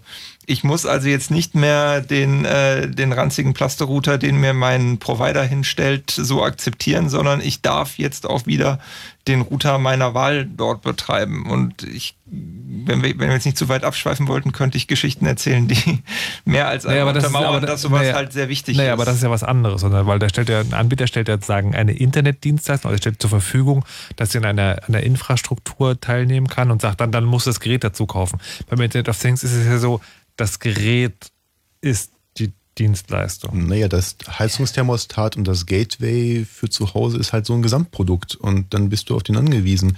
Aber das Lustige ist, ähm, von wegen eigene Kontrolle und offene Systeme, wenn du dir anguckst, bei Twitter und Facebook kannst du dir ein, ein ZIP-Archiv runterladen mit allen deinen persönlichen Daten, weil sie in den USA dazu äh, verpflichtet sind, dir als Konsument das anzubieten. Ja. Ne, Also da ist schon so eine gesetzliche Vorschrift, dass ich meine Daten da auch wieder, wieder wiederkriegen muss, komplett und unverändert, um sie woanders eventuell wieder einspeisen zu können. Aber Na, Wiederkriegen von Daten ist halt schwierig. Du kriegst eine Kopie davon. Ja, ja, du klar. kannst nicht sagen, gib sie mir, ich gehe damit zu jemand anderen und du hast sie jetzt nicht mehr. Das ist halt der entscheidende Unterschied. Ja, da glaube ich nach wie vor, es gibt nicht wirklich eine, eine Motivation oder sozusagen ein breites Interesse daran, dass Leute das wollen. Also ich denke auch, was da gesagt wurde, äh, Standortvorteil, das kann man wahrscheinlich auch genauso gut andersrum fantasieren. Also es könnte sich da genauso gut jemand hinstellen und sagen, so, wenn wir jetzt den Datenschutz komplett aufheben, dann können wir ja hier viel mehr Geld verdienen, weil wir unsere Wirtschaft würde ja aufblühen, weil wir viel mehr mit den Daten machen können. Also Das ist gerade das, was halt diskutiert wird und das, was Dobrindt und, und Merkel von sich gegeben haben, dass wir genau das tun müssen, damit wir weiterhin Marktführer werden. Genau, also bleiben. deswegen, ich, ich, ich bin nicht so optimistisch wie du, dass, dass wir da jetzt argumentativ gewonnen haben und Nee, Deutschland das Datenschutzland nicht. wird. Das garantiert Also, nicht. Aber weil- es ist eine Chance. Ähm, Ich weiß nicht, inwieweit die beim Datenschutz gesehen und genommen wird von der Industrie, weil da gab es entgegengesetzte Äußerungen. Ähm, Bei dem Security-Aspekt, da scheint es, scheint es zu funktionieren, was auch schon mal ganz schön ist, aber beim Datenschutz wäre es eigentlich auch ganz nett. Also, womit ich gerade daran denken muss, was Romane mit zu tun hat, äh, ein Thema, wo es Innovationen mal gab, die dann einfach sozusagen, das ist versandet. Und zwar ähm, habe ich neulich, wir sind heute relativ viel bei Google, fällt mir auf, aber es ist halt auch ein gutes Beispiel, ähm, Street View. Ne, Also dieses, ich, ich gucke mir an, wo ich bin. Das ist ja in Deutschland einmal gemacht worden und dann nie wieder aktualisiert worden, weil Google gesagt hat, das ist uns einfach zu aufwendig. Ich habe es halt neulich geguckt, also das Haus, wo ich wohne, das ist immer noch genauso verpixelt da, ähm, wie es halt vor, weiß fünf oder sechs Jahren oder wann das war. Da ist immer Wird noch, es auch bleiben. Wird es auch bleiben so. Also ne, das ist passiert. Also Google, also der US-Anbieter, der sich nicht um Datenschutz kümmert, sagt, das ist uns zu aufwendig, wir lassen das. Da ist aber niemand in die Bresche gesprungen und hat gesagt, dann machen wir so ein geiles Street View-Angebot. Das gibt es halt irgendwie nicht. Ja, weil jeder andere auch in dieselbe Problematik reinläuft. Also das ist ja keine So, Lex Google Naja, letztendlich, naja. das ist, betrifft jeden, der diese Ja. Daten nochmal erheben würde. Und du kannst nur hoffen äh, an der Stelle, dass der Presserummel über dein Street View nicht so groß ist, auf das weniger Leute Einspruch erheben. genau, Aber- dann könnte man sagen, das wird doch beim Internet of Things genauso sein. Es wird halt irgendwie international, wird es eine Entwicklung geben. Ähm, und in Deutschland werden wir halt weiterhin unsere Glühlampen mit der Hand anschalten. ja, wie gesagt, ich bis, bis heute, ähm, also ich kann nur von mir ausgehen. Ich würde mir das halt nicht hinstellen, aber ich sehe schon, ich, wir sind dann natürlich immer die Ausnahme. Ähm, Also ich würde es mir nicht hinstellen, wenn ich auf zentrale Server angewiesen Genau. bin. Aber ich denke auch, dass, dass da gewisse Hersteller durchaus verstehen, dass du alleine wegen der Latenz und wegen der Infrastruktur, die sie selber vorhalten müssen, wenn sie mal viele Nutzer da drauf haben, das gar nicht wollen. Also wenn ich mir vorstelle, dass dieses Internet of Things richtig abhebt und ich habe dann da irgendwie 60, 80, 100.000 Benutzer, die alle ihre Glühbirnen steuern und jedes Mal das über meine Server machen, skaliert das irgendwann so überhaupt nicht mehr. Und dann wird sowas kommen wie das Apple TV oder das, das wie heißt dieses äh, Google-Ding, ähm, so ein kleiner Kasten, der halt zu Hause steht, der genau diese Dinge übernimmt. Ich denke, diese Cloud-An- oder äh, Serveranbindung ist ja auch nicht nur, weil die Leute Daten sammeln wollen. Wenn du jetzt, du möchtest ja dieses Feature haben, ich bin auch unterwegs und kann von unterwegs zu Hause etwas steuern. Und das ist heutzutage einfach nicht trivial möglich, wenn du nicht den externen Server benutzt, weil die Leute haben halt diesen irgendeinen Router zu Hause, der äh, hat für gewöhnlich irgendwie eine dynamische IP-Adresse und wenn du überhaupt noch eine Public IP-Adresse kriegst, V6 ist noch nicht ausgerollt, deine, deine Glühlampe hat auf jeden Fall keine Public-Adresse zu Hause. Also, du müsstest von dem Kunden sehr viel technisches Know-how verlangen, damit es nicht über den externen Server geht, damit es direkt funktioniert. Also die Ja. Bastellösung, von der wir vorhin sprachen, kann natürlich auch eine große Firma bauen, aber es sind einfach technische Hürden, die heutzutage immer noch da sind. Wenn wir irgendwann mal den großen IPv6-Rollout haben und alles ein bisschen weiter ist, könnte ich mir auch gut vorstellen, dass ein paar der Anbieter genau das, was, was Mutax gerade sagt, überlegen, sagen, okay, das ist jetzt so einfach für den Kunden, ich kann dir ein Kistchen zu Hause hinstellen, ich muss gar nicht mehr für die den Server betreiben, zahlt der Kunde den Strom, ist ja voll super. Ähm, man man muss ja nicht mal das Schlimmste annehmen. Es gibt einfach auch handfeste Gründe, warum man diese Anbindung macht und die Daten woanders lagert. Auch genauso wie das Ding steht bei dir zu Hause, du kippst eine Cola drüber, die Daten sind weg, der Kunde ist am Heulen. Wenn es im Rechenzentrum ist, passiert es vielleicht nicht so schnell mit der Ja. Cola. Auf der anderen Seite, die, die, die, die, die Gegensache, die sich dazu aufmachen lässt, ist, in dem Moment, wo jemand Geld ausgeben muss, um deine Daten zu hosten, ist, und das sind ja laufende Kosten, die ich mir nicht über einmalige Investi äh, über einmaliges Bezahlen dieses Gegenstandes, der da jetzt äh, diese Daten sendet, refinanzieren kann, das ist natürlich die Frage, mh, wie finanziert er das Ganze? Finanziert er das wirklich noch zum laufenden Verkauf neuer Geräte oder gibt er vielleicht auch doch noch Daten weg, um das zu refin- refinanzieren? Wäre jetzt die Gegenthese dazu. Puh. Es bleibt also noch spannend, was Internet of Things angeht. Und äh, obwohl ich es nicht so offen lassen mag, äh, glaube ich, kommen wir heute nicht zu einem besseren Schluss als diesem. Es ist noch viel zu tun. Was glaubt ihr, wann reden wir, äh, wie viele Jahre werden vergehen, bevor es das Chaos Radio Internet of Things gibt, weil es wirklich jeder hat? Tipp? Fünf. Fünf. Ja, halte ich für sehr realistisch. Und allerletzte Frage, werden wir jemals den Kühlschrank kriegen, der Essen bestellt, oder wird das für immer ein Wunschtraum bleiben? Ich denke, wir werden die Küche kriegen, die Essen bestellt. Die ganze Küche gleich. Ja, kocht, kocht die dann auch? Nee, das, also es gibt mittlerweile schon so einen Prototypen von so einer Küchenzeile, die mit, mit Roboterarmen, die kocht, äh, Aber ganz ehrlich, ein bisschen kochen will ich selber, ansonsten kann ich mir auch gleich äh, die, die Pizza selber im Internet klicken. Also Ich finde Roboterkoch ganz sympathisch. Will ich haben. Sehr schön. So, Chaos Radio 218, das ist Set of Things. Wir haben es angerissen und äh, aufgemacht und müssen es jetzt so stehen lassen. Mal gucken, was da noch passiert. Habt ihr noch äh, Ankündigungen? So, letztes Chaos Radio im Monat, da stehen ja manchmal Dinge an. Das ist sogar das letzte im Jahr. Im Jahr, aber bestimmt im, im Monat sowieso im Jahr. Ja. Ja, und äh, statt des Chaosradios oder der Grund, warum es kein Chaosradio im im Dezember gibt, ist der 23. Chaos Communication Kongress. Vielleicht auch der 32. Der, was habe ich gesagt? Hab ich gesagt? 23. Der 32. natürlich. Und ähm, für den gibt es tatsächlich jetzt auch Tickets. Da haben viele Leute dra lange drauf gewartet und jetzt unter tickets.events.ccc.de zu haben. Tickets für jenen Kongress in Hamburg im Konferenzzentrum. Vom 27. Kauft, kauft, kauft. Warum soll man da hinkommen? Äh, weil es total klasse ist und weil neue Leute dort herzlich empfangen werden, unter anderem von den Chaos-Paten, die äh, jeden erstmal, der es gerne wünscht, an die Hand nimmt und ihm zeigt, was es, was es Wundervolles gibt und wo er am besten äh, seine Interessen ausleben kann. Also falls ihr euch fragt, was ist denn eigentlich dieser komische CCC?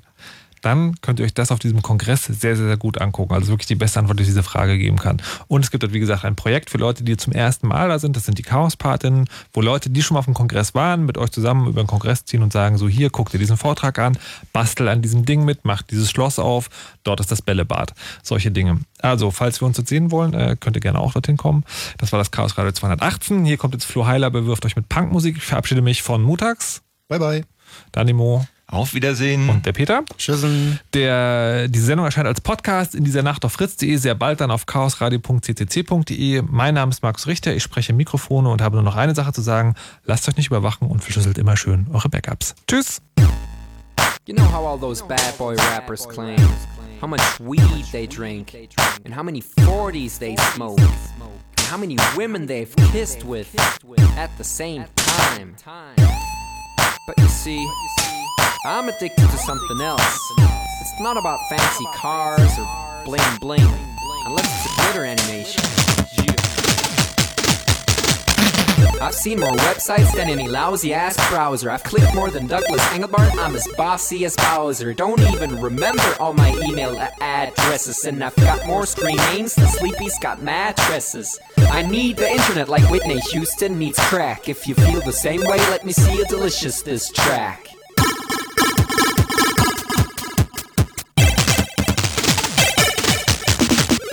Spent more time online than Tim Berners-Lee. When I go to a club, it's mostly a surf club, you see. I've now paid more money than you've got pictures on Flickr. They call me the Uber YouTuber, MySpace clicker. I love amateur homepages and dirt style design. The interweb's a ghetto full of gustatory crime. Cross your fingers, make your hand look like a W and holla website.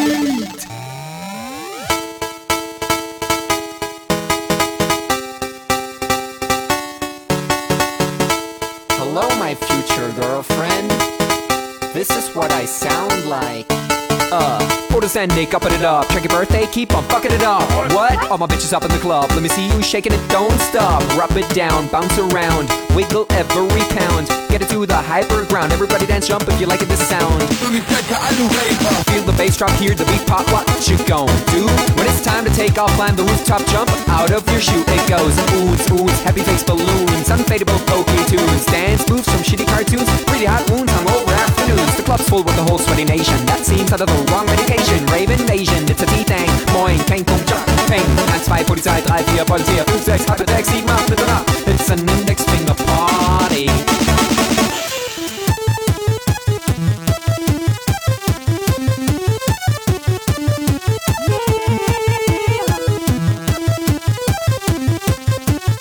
Yeah. Come on, users, holla website. Even your users, holla website. Everybody, come on, holla website. Come on, come on, a holla website.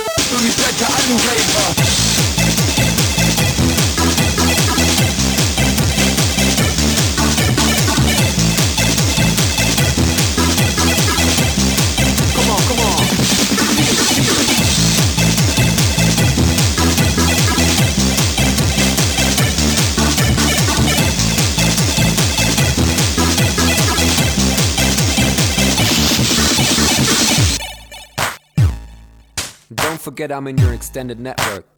Biatch. Expo 2000. Bäh.